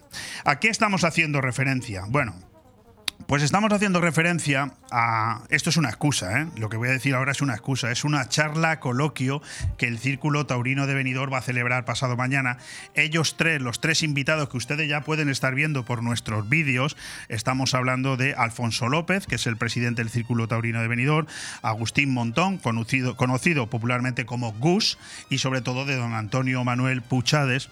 Eh, yo les he engañado les he dicho, venir a la radio y me habláis de la charla coloquio. Pues no. Aquí vamos a hablar de toros. Que es lo que a mí me apetece. ¿Se puede o no se puede? Adelante con ello. Adelante, ole. bueno, vamos por lo que toca. Vamos por lo que toca porque estoy viéndole yo la cara a don Antonio Manuel y tiene cara de asustado. No, no. Que no me lo habéis traído asustado, don Antonio. Que sepa usted que tener a alguien con el apellido Puchades en esta humilde emisora de radio es un lujo, un privilegio y un honor, y yo le agradezco que haya venido. Vayamos por partes. Gus, tenemos esta charla coloquio este, este jueves como, digamos, un, un- un tema más ¿no? de los, del Círculo Taurino. Sí, como tú muy bien has dicho antes, una de las obligaciones del Círculo Taurino es difundir la tauromaquia. El año pasado eh, la iniciamos con, con la visita del prestigioso abogado sevillano don Joaquín Moekel. Dimos la noticia. aquí. Efectivamente, que la diste muy bien, que era el su 60 aniversario. Y hemos querido que, que quede institucionalizado eh, esa fecha, ¿no? Cada vez que se aproxime el cumpleaños, por decirlo así de alguna manera, de la Plaza de Toros, pues organizar una charla, un coloquio, en fin, mm, que los aficionados se puedan reunir y puedan hablar de toros. Y este año, pues, don Antonio, pues, eh, se prestó a hablarnos de lo mucho que sabe él y de lo mucho que sí, conoce sí, don, de la Plaza si don. Antonio Manuel Puchades no sabe de toros o no sabe de Plaza de Toros, pues ya me contarás quién va a saber. Eh, eh, vamos con, con Alfonso, pues a mí me hacía mucha ilusión preguntarle a don Alfonso López, el presidente del Círculo Taurino, ¿qué hace usted en un sitio como este? Porque yo le perdí a usted de presidente del ajedrez o algo así. Se mete usted en todos los tinglados, ¿eh? Sí, también es una cosa que compartía perfectamente con todas las demás actividades y en esta ocasión me encuentro tan a gusto en el Círculo Taurino, el cual hemos constituido con todos los elementos legales, con su fo- estatuto y así, y hemos reunido un grupo de gente, de aficionados inquietos por la posible desaparición de la Plaza de Toros nos hicimos fuertes y las cosas parece ser que han cambiado. Están muy a favor nuestro y se conservará la Plaza de Toros, sobre todo con enfermería y toriles, que es lo que corresponde a una Plaza de Toros en sí, para que no desaparezca lo que es, para, y para lo que está concebida la Plaza de Toros en sí. Alfonso, ahora que no nos escuchan los, lo- no nos escucha nadie, estamos aquí en, en petit comité entre nosotros, es que los políticos funcionan así. En cuanto alguien les aprieta, enseguida parece que reaccionan y se ponen un poco las pilas. Pero eso no lo he dicho yo. ¿eh?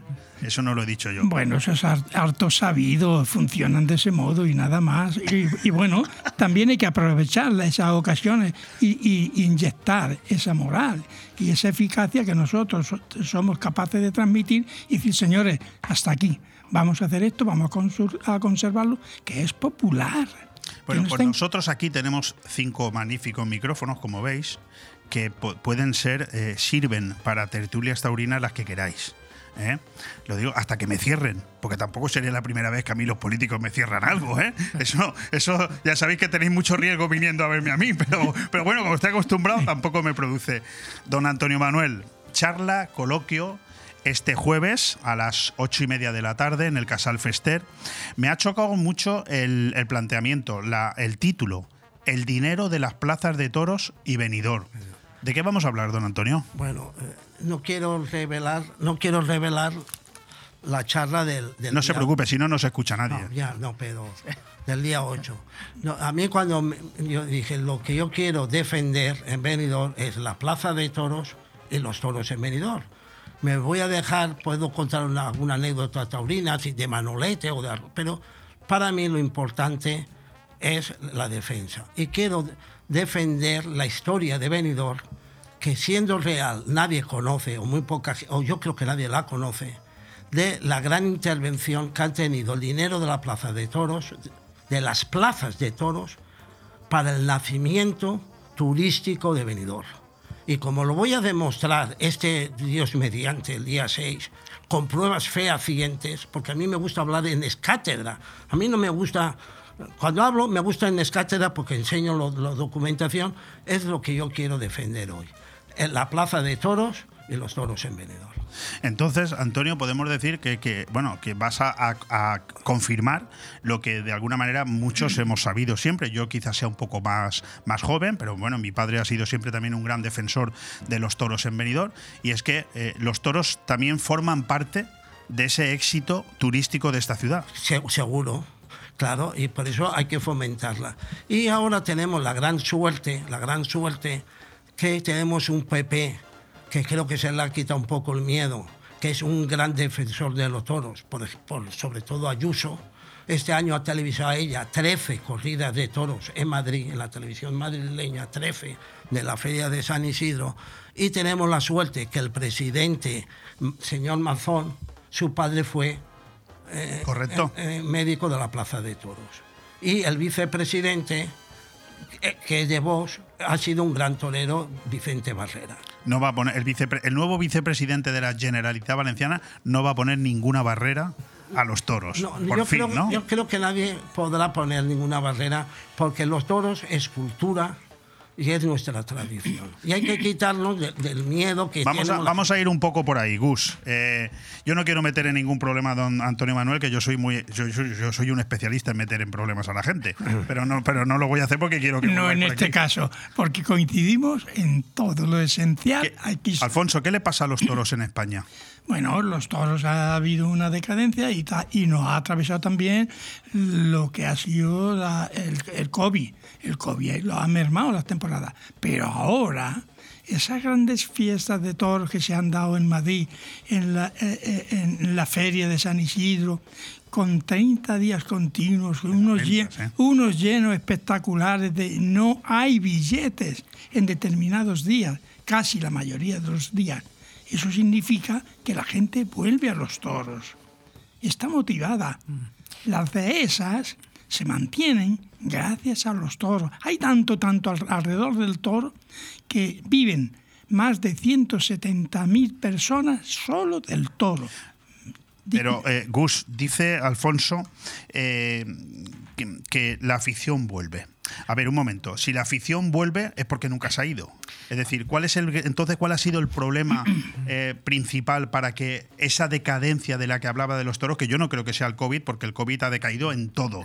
Pero, ¿qué ha pasado? ¿O qué está pasando? Yo creo que esto viene un poquito antes de, aparte de lo que dice Alfonso, puede haber influido.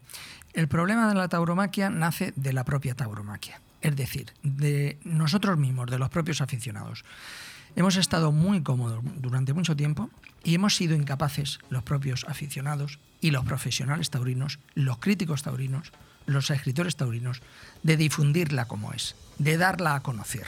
Hemos estado en, un- en una posición de comodidad que paralelamente ha ido creciendo una corriente social eh, incentivada por determinados partidos políticos y colectivos animalistas que ha llevado a una situación donde la tauromaquia eh, tuvo una situación crítica. Pero es verdad lo que decía Alfonso, que de unos años para esta parte ha remontado. El abono de San Isidro ha subido un 10%, en todos los festejos ha habido una media de 21.000 espectadores. Decirme qué espectáculo, quitando el fútbol, puede reunir a tal cantidad de gente. Eh, la gente joven está volviendo. Eso te iba a fiesta, preguntar. eh, que es muy importante. Y es porque, mm, repito, de unos años para adelante, la tauromaquia se ha dado cuenta que el problema estaba dentro, no estaba fuera. Eh, Alfonso, Hay un, creo que- hay, hay un detalle en lo que acaba de decir Gus, es de una media... has, est- has estado al quite. Justo. en, en que la media estaba en 21.000 personas. ¿Sabéis este detalle tan curioso que para manejar, para conducir el, el orden en una plaza de toros basta con una simple pareja de policía municipal?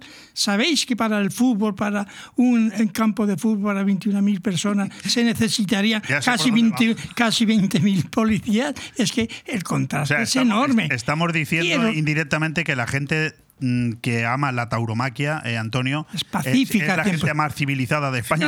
Claro, civilizada y educada. Pero yo, a pesar de lo que ellos han dicho, es verdad que el otro- este año se ha re- yo creo que se ha recuperado un poco. Pero no hay que hacer caso único a la Plaza de Madrid, que es la primera y tal. Los pu- las otras ciudades, incluso Valencia, ha bajado un poco la feria de julio con respecto a cuando la llevaba mi padre. Pero eso es porque llevamos, por culpa de los gobiernos españoles, Muy bien. por culpa de los gobiernos españoles, de todos, de todos de derecha y de izquierda, que han ninguneado los toros. Y la prueba está que no se ha televisado una corrida de todo en abierto de hace más de 20 años. Y perdón, y lo que no sale en televisión no se conoce. Cierto. Es un contrasentido, es un contrasentido que eh, esta semana se va a inaugurar otra vez los siete San Fermines de, de Pamplona. correcto. Los y televisan con una gran belleza y un gran despliegue, televisión española, eso, esos encierros, y no televisan ni sacan nada de Es los una toros. incongruencia. Cuando no hubiera toros o no hubiera corrida, no habría eso. Estoy de acuerdo contigo. Estoy totalmente de acuerdo porque además lo acabas de demostrar con un claro ejemplo. Si la gente no quisiera, no, no estuviera por la afición taurina, tampoco se retransmitirían los Sanfermines. Es toda una cosa política. Es que damos nombre y Y apellidos. ¿eh? perdona, y perdona que te interrumpa. La plaza de toros más importante que ha habido en España, la afición más importante que ha habido en España hace años, era la de Barcelona. Llegó a tener tres plazas La en activo. Monumental. Y dos. Por ejemplo, Manolete, que toreó 500 y pico de corrida en su vida, en donde más toreó fue en Barcelona setenta y tantas. Y luego Valencia con 35. Entonces, todo eso ha sido el engendro de la política de izquierda y nacionalistas. El enano petano ese de Puyol, que nos ha destrozado España y la lengua española. La, la- la política de izquierdas con el consentimiento de la política de Claro, derechas. es que ya lo digo. ¿Eh? El declive, el declive viene desde Zapatero para acá, no antes. Eso sí que es, eh, es para. Bueno, yo creo que lo ha definido antes cuenta. Gus con mucha eficacia. Es decir, Efectivamente. es una. eh, está pasando también en otros índoles, eh, no solamente de la tauromaquia, sino la en otros conceptos, donde una determinada política se autoimpone a otra que se deja pisar. Y claro, si tú te dejas pisar el terreno, luego te cuesta mucho. Pero bueno, si tenemos, si perdón, si tenemos gobernantes como Iceta, que le ha dado una cantidad enorme a los distintos colectivos, incluso al teatro, que me parece muy bien, y a los toros le ha dado cero patatero, cero. Eso sí que es criticable, criticable. Y ha habido que recurrirlo para que al final accediera a dar una subvención a los toros. Alfonso, ¿estás Eso de es- acuerdo en que hagamos una colecta económica para que Izeta pueda terminar su carrera? Eh, si es, eh, yo pongo el doble. Hombre, porque ministro de Cultura, un tipo que no ha terminado ni su carrera. Es ma- mal asunto. Así vamos. Claro. Y así se nos ve. Pero, pero la culpa la tenemos. Él, eh, Gus decía que la culpa la tienen los aficionados cuando habla de la tauromaquia. Sí. La culpa la tenemos los españoles porque somos los que votamos. ¿Y, y qué hacemos? Yo esta mañana en mi editorial he dicho que una señora que ayer dijo que a todos los niños de 18 años hay que darle 20.000 euros porque sí, pero así, sin vaselina. ¿Y de dónde los sí, saca? ¿De dónde los ¿eh? va a sacar? No, no, que a mí no me preocupa que una enferma o una persona que no está bien diga esas tonterías. A mí lo que me preocupa es que hoy una encuesta dice que habría 3 millones de españoles que la votarían mañana. Claro, entonces, si hay 3 millones de personas que están más zumbadas todavía que la persona que dice tonterías, No hagas caso, no, eso, no somos tan pueriles para creer esa serie de tonterías. Porque lo primero que la- bueno, no me hagas hablar que tú has vuelto al redil hace poco. Bien, eso, eso es mundo, eso, eso es aparte. Pero, pero sí que sí que te digo que esa serie de tonterías, pero a, a cambio de ¿a quién vas a engañar? Señora mía, Es que cuando ¿a quién? la política, cuando en la tauromaquia se ha politizado, eh, ha entrado en declive. Porque mm, la gente, un poco lo que decía antes Antonio, ¿no? La gente mm, desconoce el mundo de la tauromaquia. ¿Sabes dónde me he dado cuenta yo de eso, Gus? En el momento que supimos que Vicente Barrera iba a ser el vicepresidente de la Generalitat, he tenido que estar una semana escuchando a gente faltándole el respeto simplemente por el hecho de cómo un torero va a ser vicepresidente de la Generalitat. O sea, puede ser un enfermo mental vicepresidente del gobierno y no puede ser un torero vicepresidente de la Generalitat. ¿Por qué? Vicente Barrera, ¿eh? Un Torero que es y abogado. empresario. No, pero Y con una particularidad. Primero fue abogado y después se hizo torero. Exactamente. ¿Le leía sus derechos a los toros? No, él, Antes él de- sí que aprendió, aprendió a base de vídeos porque su abuelo se lo inculcó y se hizo torero. Pero primero fue licenciado. Nos quedan tres minutos. Yo lo que sí que os propongo a los tres, la- eh, el testigo os lo, os lo traslado, es que cuando queráis tenemos una tertulia taurina aquí. ¿eh? Cuando quieras. No, no, cuando queráis vosotros. Vale. Yo ahora me quedan tres minutos, no me queda más. Y quiero dos preguntas.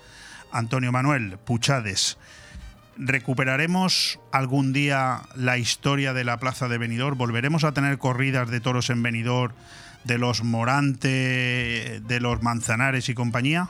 Eh, Para eso estamos luchando nosotros.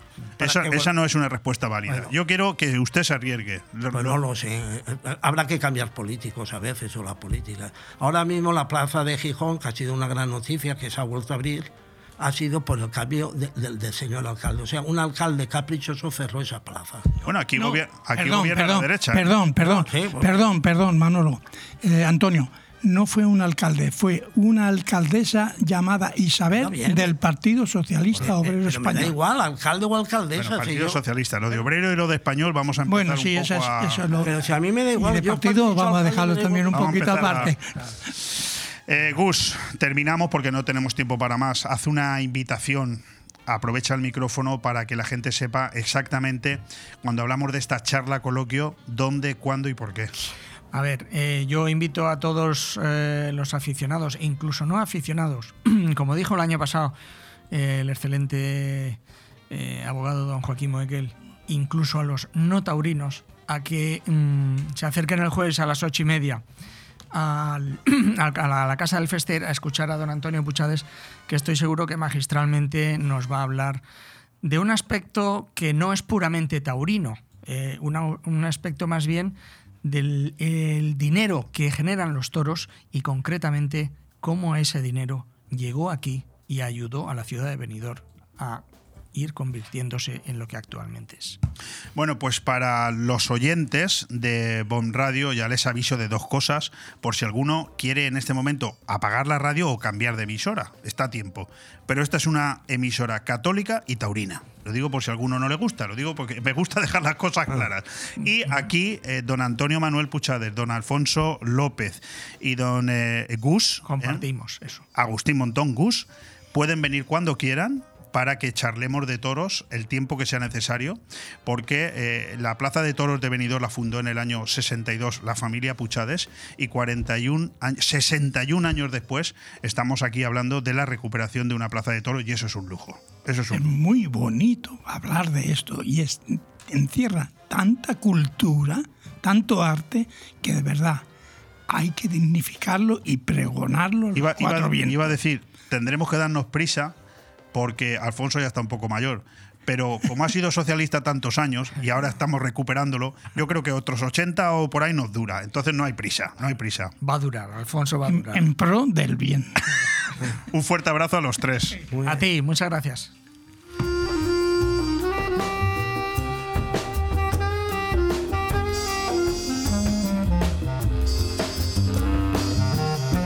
Bon Radio. Nos gusta que te guste. ¿Eres empresario? ¿Necesitas financiación? Ven al evento empresarial y financiero del verano en Benidorm. Apunta, 6 de julio, desde las 9 de la mañana, Foro Financiero Dexter Comunidad Valenciana en el Hotel Meliá Benidorm. Dexter, la empresa líder en financiación alternativa con capital privado, presenta sus productos ante empresarios que disfrutarán de un desayuno informativo y networking. ¿Necesitas capital para tu negocio? Dexter es la respuesta. Recuerda, Hotel Meliá Benidorm, jueves 6 de julio, desde las 9 de la mañana. No te lo puedes perder. Únete al reto más divertido del verano. Perdón que te salpique de Aquanatura Benidorm. Graba un vídeo salpicándote y compártelo en redes con el hashtag Perdón que te salpique. Puedes ganar productos Energy System y entradas para Aquanatura Benidorm. Infórmate en la web y en el Facebook de Terranatura Benidorm. Perdón que te salpique. ¿Te gusta que los pucheros sepan con el máximo sabor? ¿Te encantaría ver esos solomillos y entrecots brillando en la parrilla? ¿A que no quieres jugártela con la barbacoa? Pues en Carnicería Alfonso Lara tienes la seguridad que no te va a fallar nunca. Porque la mejor combinación de calidad y precio con los mejores productos selectos la tienes aquí. Carnicería Alfonso Lara. La mejor carne al corte de buey, vaca, pollo, cerdo y cordero. Ven a comprobarlo en Garita 10 de Benidorm. Carnicería Alfonso Lara. Siempre junto a ti. En Fabricantes de Sombras ponemos un sí en tu casa o negocio. Sí a sombras inteligentes que ofrecen ahorro económico y energético. Diseño y bienestar a tu alcance con nuestras pérgolas bioclimáticas. Sí a sombras impermeables y resistentes para tu terraza. Toldos y cerramientos también para la lluvia. Sí al sistema Sonfi. Controla tu casa desde tu móvil. Persianas, toldos, control de alarma, luces y mucho más. Sí a Fabricantes de Sombras. Estamos en calle Colón 150 de Villajoyosa o visita nuestra web fabricantesdesombras.com. El cambio climático es un reto global que afecta especialmente a la comunidad valenciana. Afortunadamente, su ciudadanía, empresas e instituciones han decidido ponerse en movimiento, adoptar los compromisos necesarios para generar un clima de responsabilidad compartida capaz de inspirar a millones. Descubre cómo en climasparaelcambio.es, una iniciativa de Hidracua y sus empresas participadas. Cuando necesitas llevar tu coche al taller, siempre te surgen dudas, pero eso es porque no conoces los talleres multimarca Eurorepar Pérez Pascual. Chapa, pintura, mecánica, profesionales con más de 50 años de experiencia. Somos referente en Benidorm y la Marina Baixa. Además, si reparas tu vehículo con nosotros, podrás disfrutar de un vehículo de cortesía sin coste. Pérez Pascual Eurorepar, tu taller de confianza. Visítanos en Avenida Alfonso Puchades número 25, Benidorm.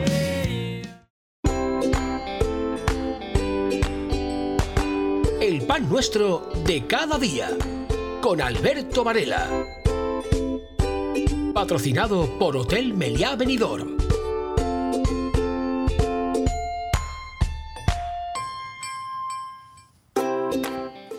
Más del 80% de la actividad turística se realiza en seis comunidades autónomas. Una de ellas, Cataluña, nunca ha tenido un gobierno del PP. Otra, Madrid, lo ha tenido desde hace casi 30 años. Andalucía fue gobernada por el Partido Socialista ininterrumpidamente hasta las elecciones del 2018, cuyos resultados condujeron a un gobierno de coalición del PP con Ciudadanos, que se ocupó de la Consejería de Turismo, que después de las elecciones del 22 pasó a manos de los populares.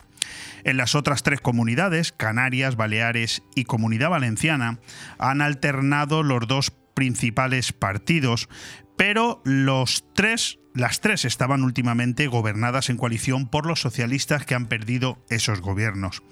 El PP gobernará con Vox en Comunidad Valenciana y con su apoyo en Baleares, en Canarias, Coalición Canaria y PP, lo harán conjuntamente. En las tres comunidades, la Consejería de Turismo corresponde al Partido Popular.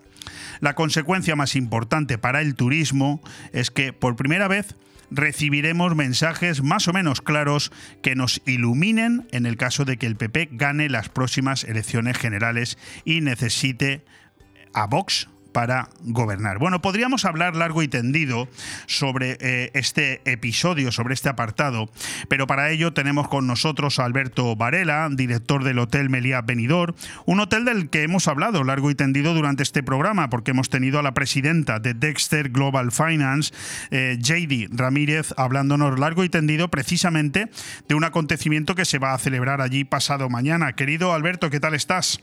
Muy buenos días, Leo. Muy bien, ya adentrados en el verano. Todo esto que yo acabo de leer es un tema eh, puramente político, es verdad, pero al final eh, intentar o sea, desclasificar el ámbito empresarial del político en este país es muy difícil. Una cosa repercute en la otra de una manera muy directa. Eh, el hecho de que todas las comunidades autónomas, las principales comunidades autónomas, las seis en las que se centra el turismo a nivel nacional, una de ellas la Comunidad Valenciana, estén todas en manos del mismo partido, como en este caso sería el Partido Popular, ¿eso es importante? Bueno, el tiempo lo dirá. Esto tendremos que echar la vista atrás eh, cuando, cuando finalicen estos, estos gobiernos. Lo que está claro es que es un sector mm, eh, totalmente fundamental en, nuestro país y, por supuesto, ya no solo en estas comunidades que mencionas, eh, en toda, bueno, en, las otras en las 17 en total. Y espero que esta vez, pues el, PP o Vox o, quien lleve esa concejalía sepa entender la importancia de este sector y sobre todo valorar lo que aporta en el día a día. Eh, hay alguna una serie de titulares que se, se salen un poco de la conversación habitual que tengo yo con Alberto Varela, que además de ser director del Hotel Meliá Benidorm, bueno, pues es el conductor de este espacio que cada dos semanas llamamos el pan nuestro de cada día, que es de lo que comemos todos, el turismo. Y hay una serie de titulares que yo le he pedido al propio Alberto Varela que me ayude a analizarlos. El primero de ellos nos habla de que el turismo mantiene el liderazgo del comercio electrónico en España. Exactamente qué ¿Qué quiere decir esto, eh, Alberto?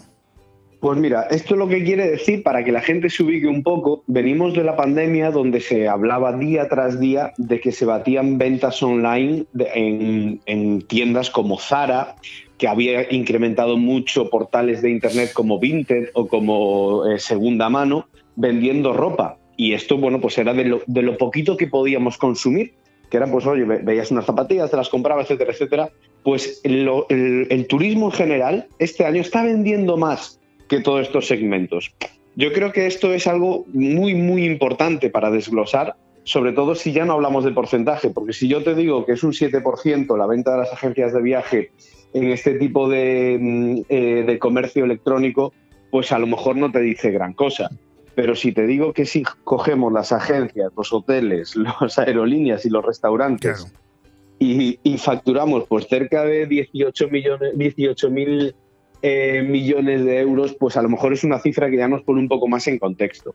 ¿Qué quiere decir esto? Que cada vez vamos más a lo digital, que cada vez somos un poquito más modernos. Y esto, bueno, aquí en nuestro destino, que tradicionalmente tenemos etiqueta, abro paréntesis, especialmente para la gente que no conoce el destino, de que esto es un destino de gente mayor, eso es mentira. Aquí también tenemos muchísimo comercio electrónico y por supuesto todos estamos de acuerdo pues que mi abuelo hoy en día con un móvil no sabría hacer una reserva, pero mi abuelo seguiría viniendo. Con lo cual estamos transformando no solo la forma de comprar, sino también el destino.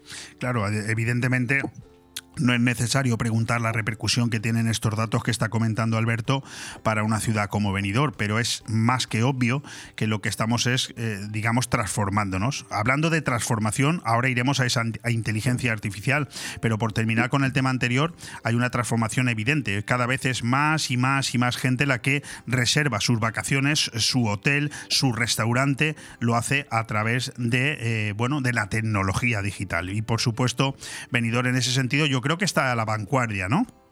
Totalmente. Nosotros, bueno, aquí estamos a lo de la parte hotelera, estamos muchas de las, de las cadenas líderes, ya no solo de, hostelería, sino de restauración. Yo creo que, bueno, si hablamos de McDonald's, etcétera, etcétera, aquí los, los tenemos a, todos. Y esto es muy importante, pero ya no solo para el cliente, sino también para nosotros como, como hosteleros. Hoy en día, no sé si a ti se te ocurriría eh, salir mañana a cenar sin tener una reserva. Sí, complicado. En un sí. restaurante. Te la Sí. juegas. Exacto. Entonces, eso nos sirve a nosotros como clientes para organizarnos y a nosotros, perdón que me meta en los dos, en los dos bandos, y a nosotros hosteleros, no solo hoteleros, para organizar también nuestros servicios, nuestra compra de productos, nuestra contratación de personal. Y yo creo que es algo maravilloso que nos trajo la pandemia. Y es, oye, si voy a ir a cenar mañana o hoy mismo, llamo, reservo y a mí ahora estoy en el restaurante. Pues sí, la verdad es que sí. Hablando de esa transformación, inteligencia artificial, me ha hecho mucha gracia el, el titular. Sobre todo para un ignorante eh, tecnológico como yo, ¿no? Pero fíjate, inteligencia artificial para pasar de la transformación digital a la transformación inteligente. Es decir, algunos que no hemos llegado todavía a la transformación digital ya nos están hablando de una transformación inteligente. Yo no sé si tú te atreves a analizar este titular. A ver, esto al final, eh, yo voy a intentar simplificarlo mucho, ¿no? Esto es para que pensemos menos y piensen las máquinas. Así como resumen muy genérico, Leo. Qué peligro. Exacto. Esto es muy bueno porque eh, cuando hablamos de inteligencia artificial, tendemos todos a pensar un poco la peli de Yo Robot de, de, de, Will Smith, ¿no? Que van a ser unas máquinas que se van a venir aquí. No, esto va por otro lado también. O sea, inteligencia artificial es que en una fábrica de coches haya brazos robóticos que estén trabajando, por ejemplo. Inteligencia artificial eh, es, pues no sé, una app que me predice eh, un porcentaje para aceptar el número del euromillón. Eso también es inteligencia artificial. Qué bueno. Eso, Claro, eso yo, yo no lo tengo. Si tú algún día te enteras, tú que Os- tratas os- con mucha os- más gente, vamos no, yo a no, medio. yo no, yo no. Y, y tampoco lo comentaría mucho, porque si no, entonces empezamos a repartir. Pero imagino que vosotros, los que estáis en la alta dirección de hoteles, eh, de cualquier tipo de hotel, ¿no? Pero fundamentalmente de cadenas hoteleras tan- de tanto prestigio como, como lo es Meliá, imagino que estaréis en un proceso de reeducación constante, ¿no? Sí, nosotros, bueno, eh, la empresa afortunadamente invierte mucho en, en I más D y siempre van saliendo proyectos que, oye, no todos ven la luz, oye, porque al final eh, se decide que, que eso, porque es, mejor que a veces pensemos las personas, que eso también es muy bueno y no hay que, no hay que olvidarnos que las máquinas piensan mucho, pero nosotros también. Eh, pero bueno, Sí, no, decía que precisamente eh, hablamos de, de que es una cadena hotelera eh, de prestigio internacional, pero cuyas eh, raíces, cuyos orígenes están en las Islas Baleares. Y precisamente las Islas Baleares son una, es una de, esa una de esas comunidades que va a sufrir un cambio, una transformación política importante. La nueva presidenta, Marga Proens, que lo va a ser en breve, de entrada ya dice que quiere detener el decrecimiento turístico en Baleares. Me, sabe mal hablar así, Alberto, y hacerte a ti cómplice de, mis cuestiones, ¿no? Pero me da la sensación de que allí donde ha gobernado la izquierda está un poco analógica, por, por tildarla de una manera cariñosa, ha, puesto demasiados cepos, ¿no? Al progreso turístico. No sé si tú tienes esa sensación o tus, o tus superiores, ¿no? Allí precisamente en las Islas Baleares.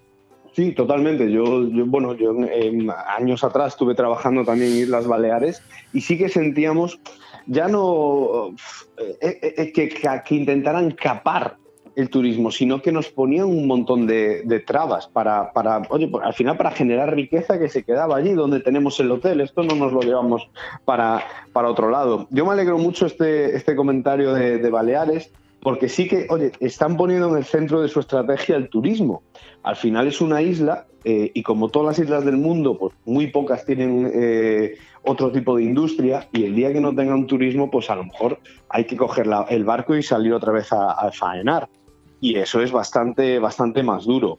Eh, a mí me alegra mucho porque especialmente en Baleares el, turismo tiene un potencial tremendo, cualquiera de, de las islas. Y por fin se está poniendo en el centro esa estrategia. Sí, dice Proens, la próxima presidenta balear, que buscará que este sector, el turístico, impulse la actividad de otros como motor económico, que lo ha sido siempre de la comunidad autónoma.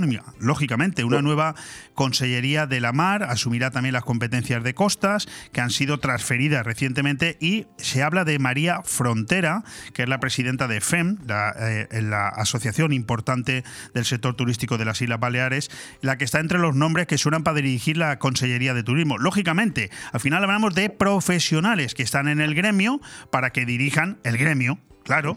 Sí, pero esto parece una obviedad de alguien que tenga experiencia en el turismo, que lleve algo relacionado con el turismo, yo creo que es lógico, nadie pondría a un pescadero en una carnicería, pero no se lleva a cabo hoy en día, e, es algo que a mí me cuesta mucho de entender. Sí, sí. aquí hay un dicho en este país que es zapatero a tus zapatos y en el turismo no. Cualquiera puede ser zapatero en el turismo. Bueno, en, el turismo ni en muchos otros sectores, porque ya vemos que aquí prima mucho más el amigo de para ser cargo de que el profesional de. Es así, pero, pero esas es. es eh, por cierto, ha habido unas imágenes que a mí me han llamado eh, la atención mucho negativamente. Unas imágenes las vi hace dos o tres días en los telediarios a nivel nacional de diferentes manifestaciones que se han producido en Barcelona, de gente que reclama menos turismo.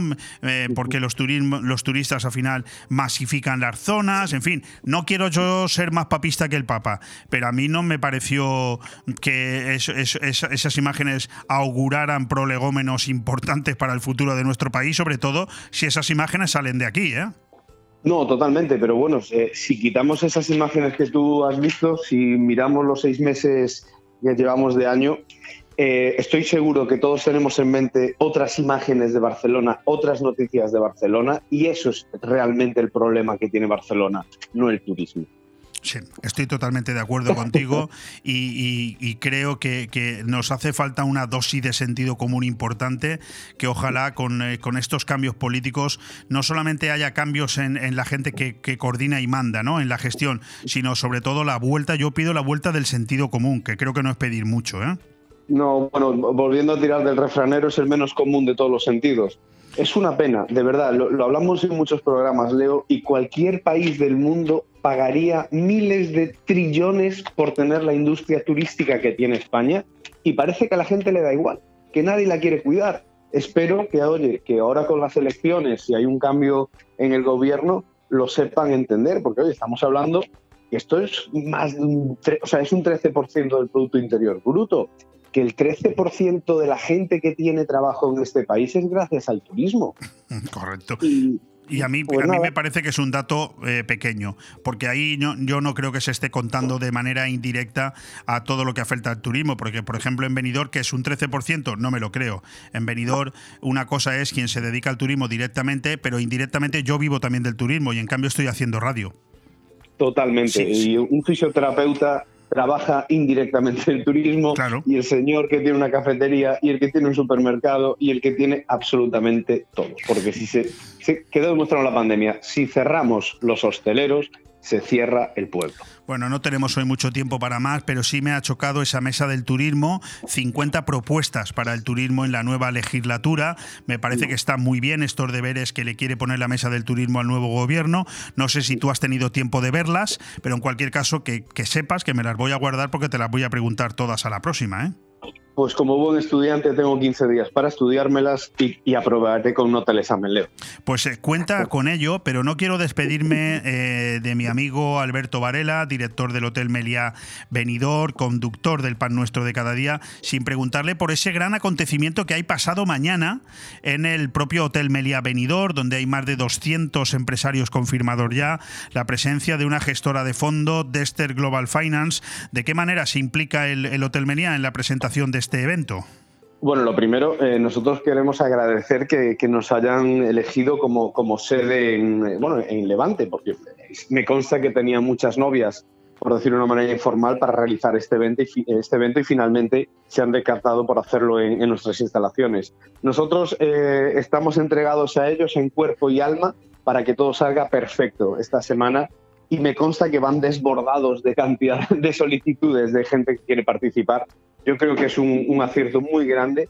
Creo que el, el- potencial que tiene Benidorm, y no solo Benidorm, sino la Costa Blanca en general, para este tipo de eventos, es grandioso y como dicen los ingleses, esto va a ser un win-win, tanto por su parte como por la parte de la gente que venga a verlo.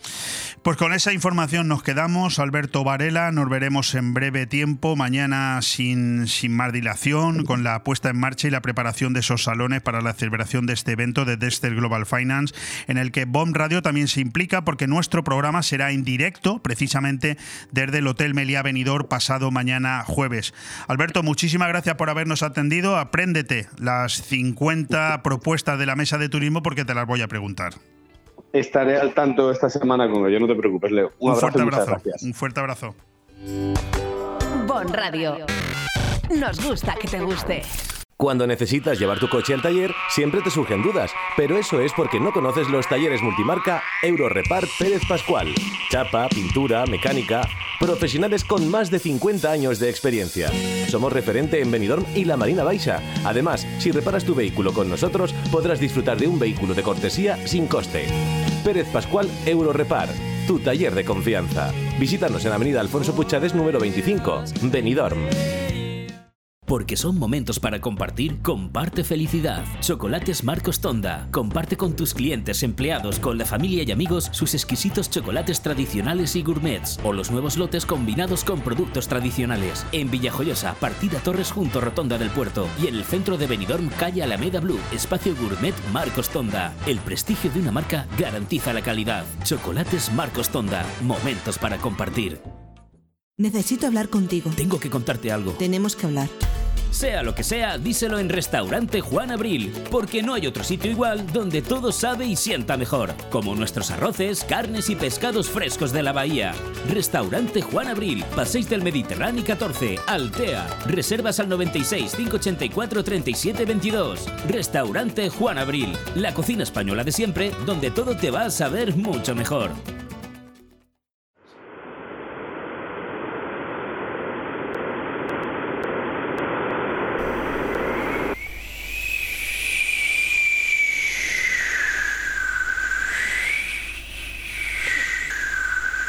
Planeta Sicía, con Luis Mayor.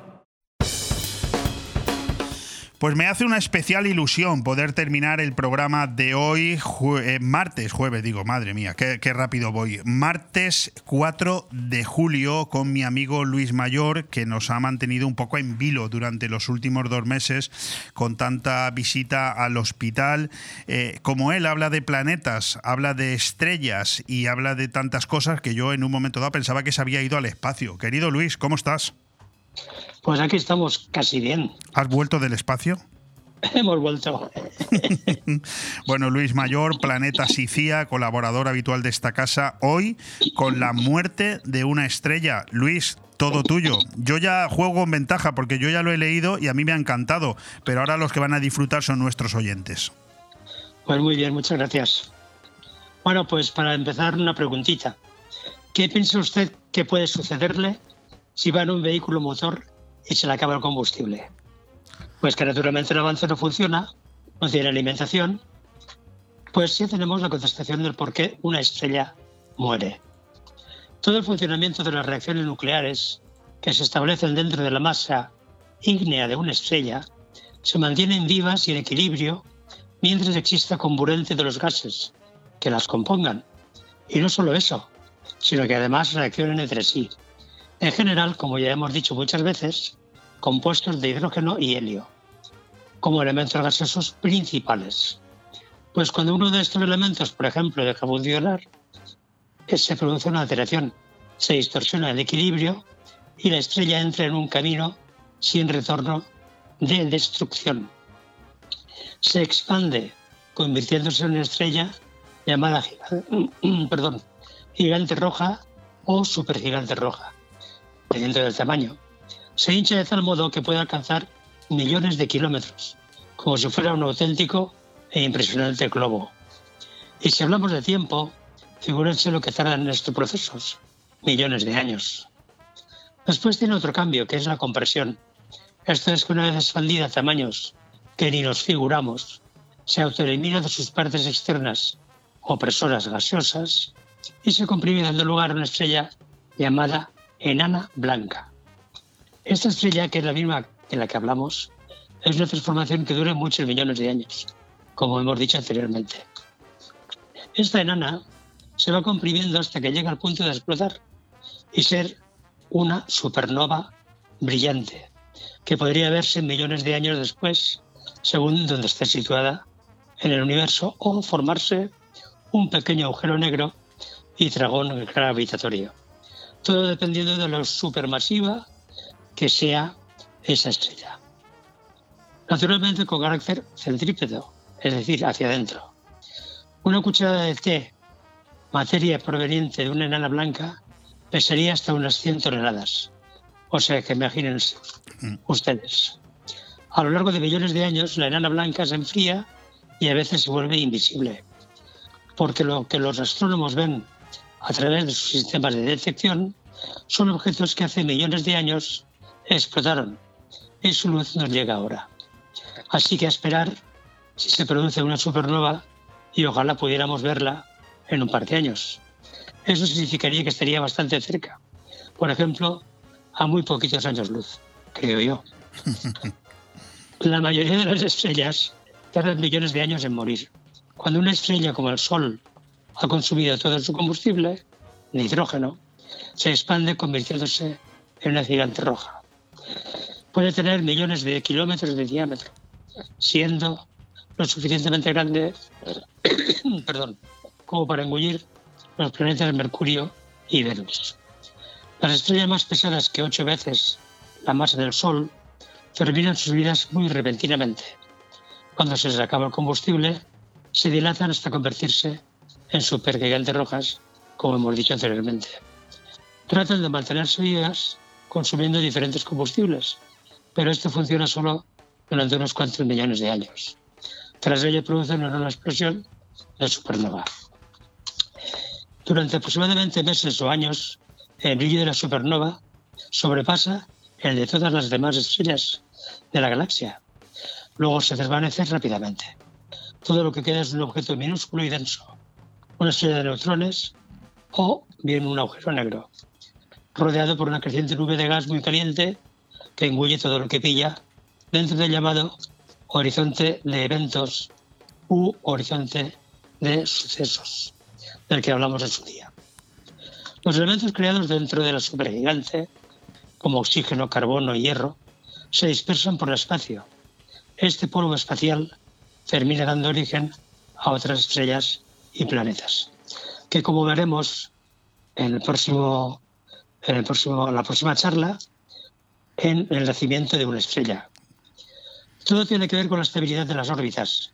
Dos objetos en órbita mutua, por sí solos, siempre son estables. El único, el único camino que puedes... que, que, te ahogas, que te ahogas, Luis. No, no, no me ahogo, no. El único camino que pueden describir es una órbita elíptica. Por eso el sistema múltiple más común es el binario. Con más objetos, la situación se vuelve mucho más complicada. Tanto que no existe una solución exacta para el problema de tres cuerpos. Y ya no digamos un problema de cuatro. Aunque hay algo por ahí, algún comentario que he leído yo, que sí que existe uno de cuatro. Pero ya la buscaré. Pero sí que es posible crear modelos orbitales muy precisos. Así que aunque no haya una solución exacta, se pueden obtener respuestas. Basta con realizar mediciones precisas del movimiento de las estrellas para crear un modelo exacto. Estos modelos pueden ser tan buenos que permiten hacer predicciones a millones de años vista. Todo esto nos lleva al sistema estelar HD 74438, que fue descubierto en el año 2017 gracias a una sonda, a la sonda Gaia es lo que se conoce como un sistema binario doble espectroscópico. Es decir, Gaia no es lo suficientemente potente para poder observar las dos estrellas del sistema. Sin embargo, se sabe que están ahí al analizar el espectro de su luz. Del HD 74438 hablaremos en el próximo programa, si Dios quiere, y también de la compleja formación de las galaxias, como la nuestra, la conocida como Milky Way o galaxia Vía Láctea, por su aspecto lechoso. Y también decir que me acaba de llegar una última hora del centro del centro de nuestra biología, donde el, el James Webb ha encontrado a través del MIRI que lleva instalado una observación de grandes, o sea, de pequeñas galaxias, pero muy, muy lejanas y han descubierto también más luz dentro del profundo universo. Eso es lo que tenemos hasta ahora. Pues con, con, esta información, con este bello texto que nos ha trasladado Luis Mayor sobre la muerte de una estrella, creo que nos has comentado que para la próxima eh, aparición de Planeta Sicía aquí en, en BOM Radio tendremos el nacimiento de una estrella.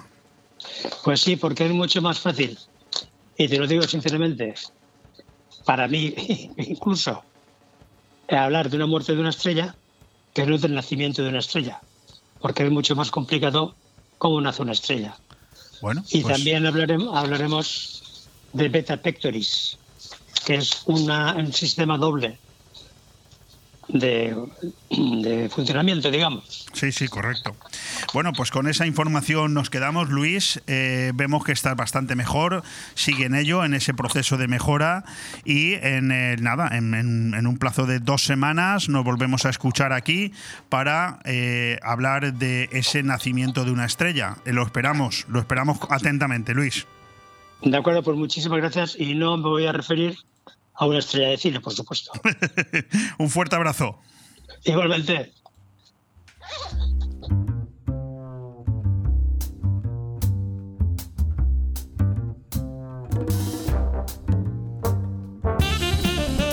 Temas destacados del día. No sé para cuántos temas nos va a dar tiempo estos tres minutitos que nos queda, pero vamos con ello. La presidencia española de la Unión Europea se estrena con una reunión en Casa Mediterráneo. Los directores generales de la Unión Europea y exteriores se citan mañana y el jueves en Alicante para abordar puntos de política común. La operación salida del verano arranca con trenes llenos, mil vuelos y 400.000 vehículos. Renfe duplica tres de los convoys que llegan a la provincia desde Madrid y Barcelona con 1.800 viajeros y mantiene una ocupación media del 90%. Noticia muy importante, sobre todo para Benidorm, es que hay una renovación importante en el Partido Popular en la Diputación. 13 de sus 16 diputados serán nuevos. Se confirma lo que en esta emisora hemos venido prácticamente dando como una noticia a lo largo del último mes, y es que el alcalde de Benidorm, Tony Pérez, relevará a Carlos Mazón como presidente de la Diputación y solo habrá tres caras repetidas, Ana Serna, Juan de Dios Navarro y el alcalde de la Nucía, Bernabé Cano. La alcaldesa de Hondón de las Nieves será la última confirmación popular. José Ramón González de Zárate, todavía diputado provincial, ya lo es también como diputado regional. El juicio a Eduardo Zaplana será en enero, pero sigue incompleto el tribunal. Las defensas y la acusación pactan con la sección cuarta de la Audiencia de Valencia un calendario de 40 sesiones, aunque se desconoce la composición de la sala y las pruebas y testigos admitidos. Tres hospitales de la provincia avalan una inyección que trata el cáncer de mama en cinco minutos. El Ministerio de Sanidad aprueba la financiación de este fármaco que se inoculará a pacientes de un tipo de tumor metastásico muy agresivo presente en un 20% de las afectadas.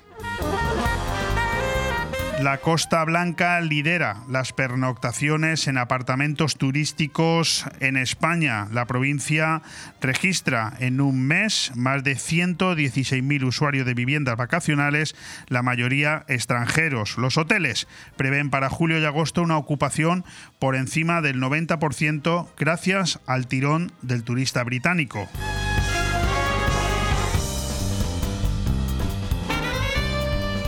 Y aunque son más las noticias que tenemos destacadas para el día de hoy, es menos el tiempo que nos queda justo para empezar a despedirnos, no sin antes, por supuesto, dar las gracias a todos los que han pasado hoy por aquí, que no han sido, que no han sido pocos, porque hemos tenido a primera hora a la presidenta de Dexter Global Finance, JD Ramírez. Mañana tendremos al vicepresidente Alfonso Merlos en la recta final de esa convocatoria para el jueves, donde haremos también nuestro programa en directo. Luego hemos tenido a Pompe Muro, la presidenta de la Asociación de Enfermos Mentales de la Marina Baja, presentándonos ese acto para el jueves por la tarde, que ha venido acompañada de, José Manuel y de Juan. El Círculo Taurino, con Agustín Montón, Alfonso López y Antonio Manuel Puchades, nos han presentado su charla coloquio. Para este jueves, Alberto Varela, el director del Beliá Venidor, también ha estado con nosotros y ha cerrado Luis Mayor de Planeta Sicía. Mañana aquí, a la misma hora. Un fuerte abrazo.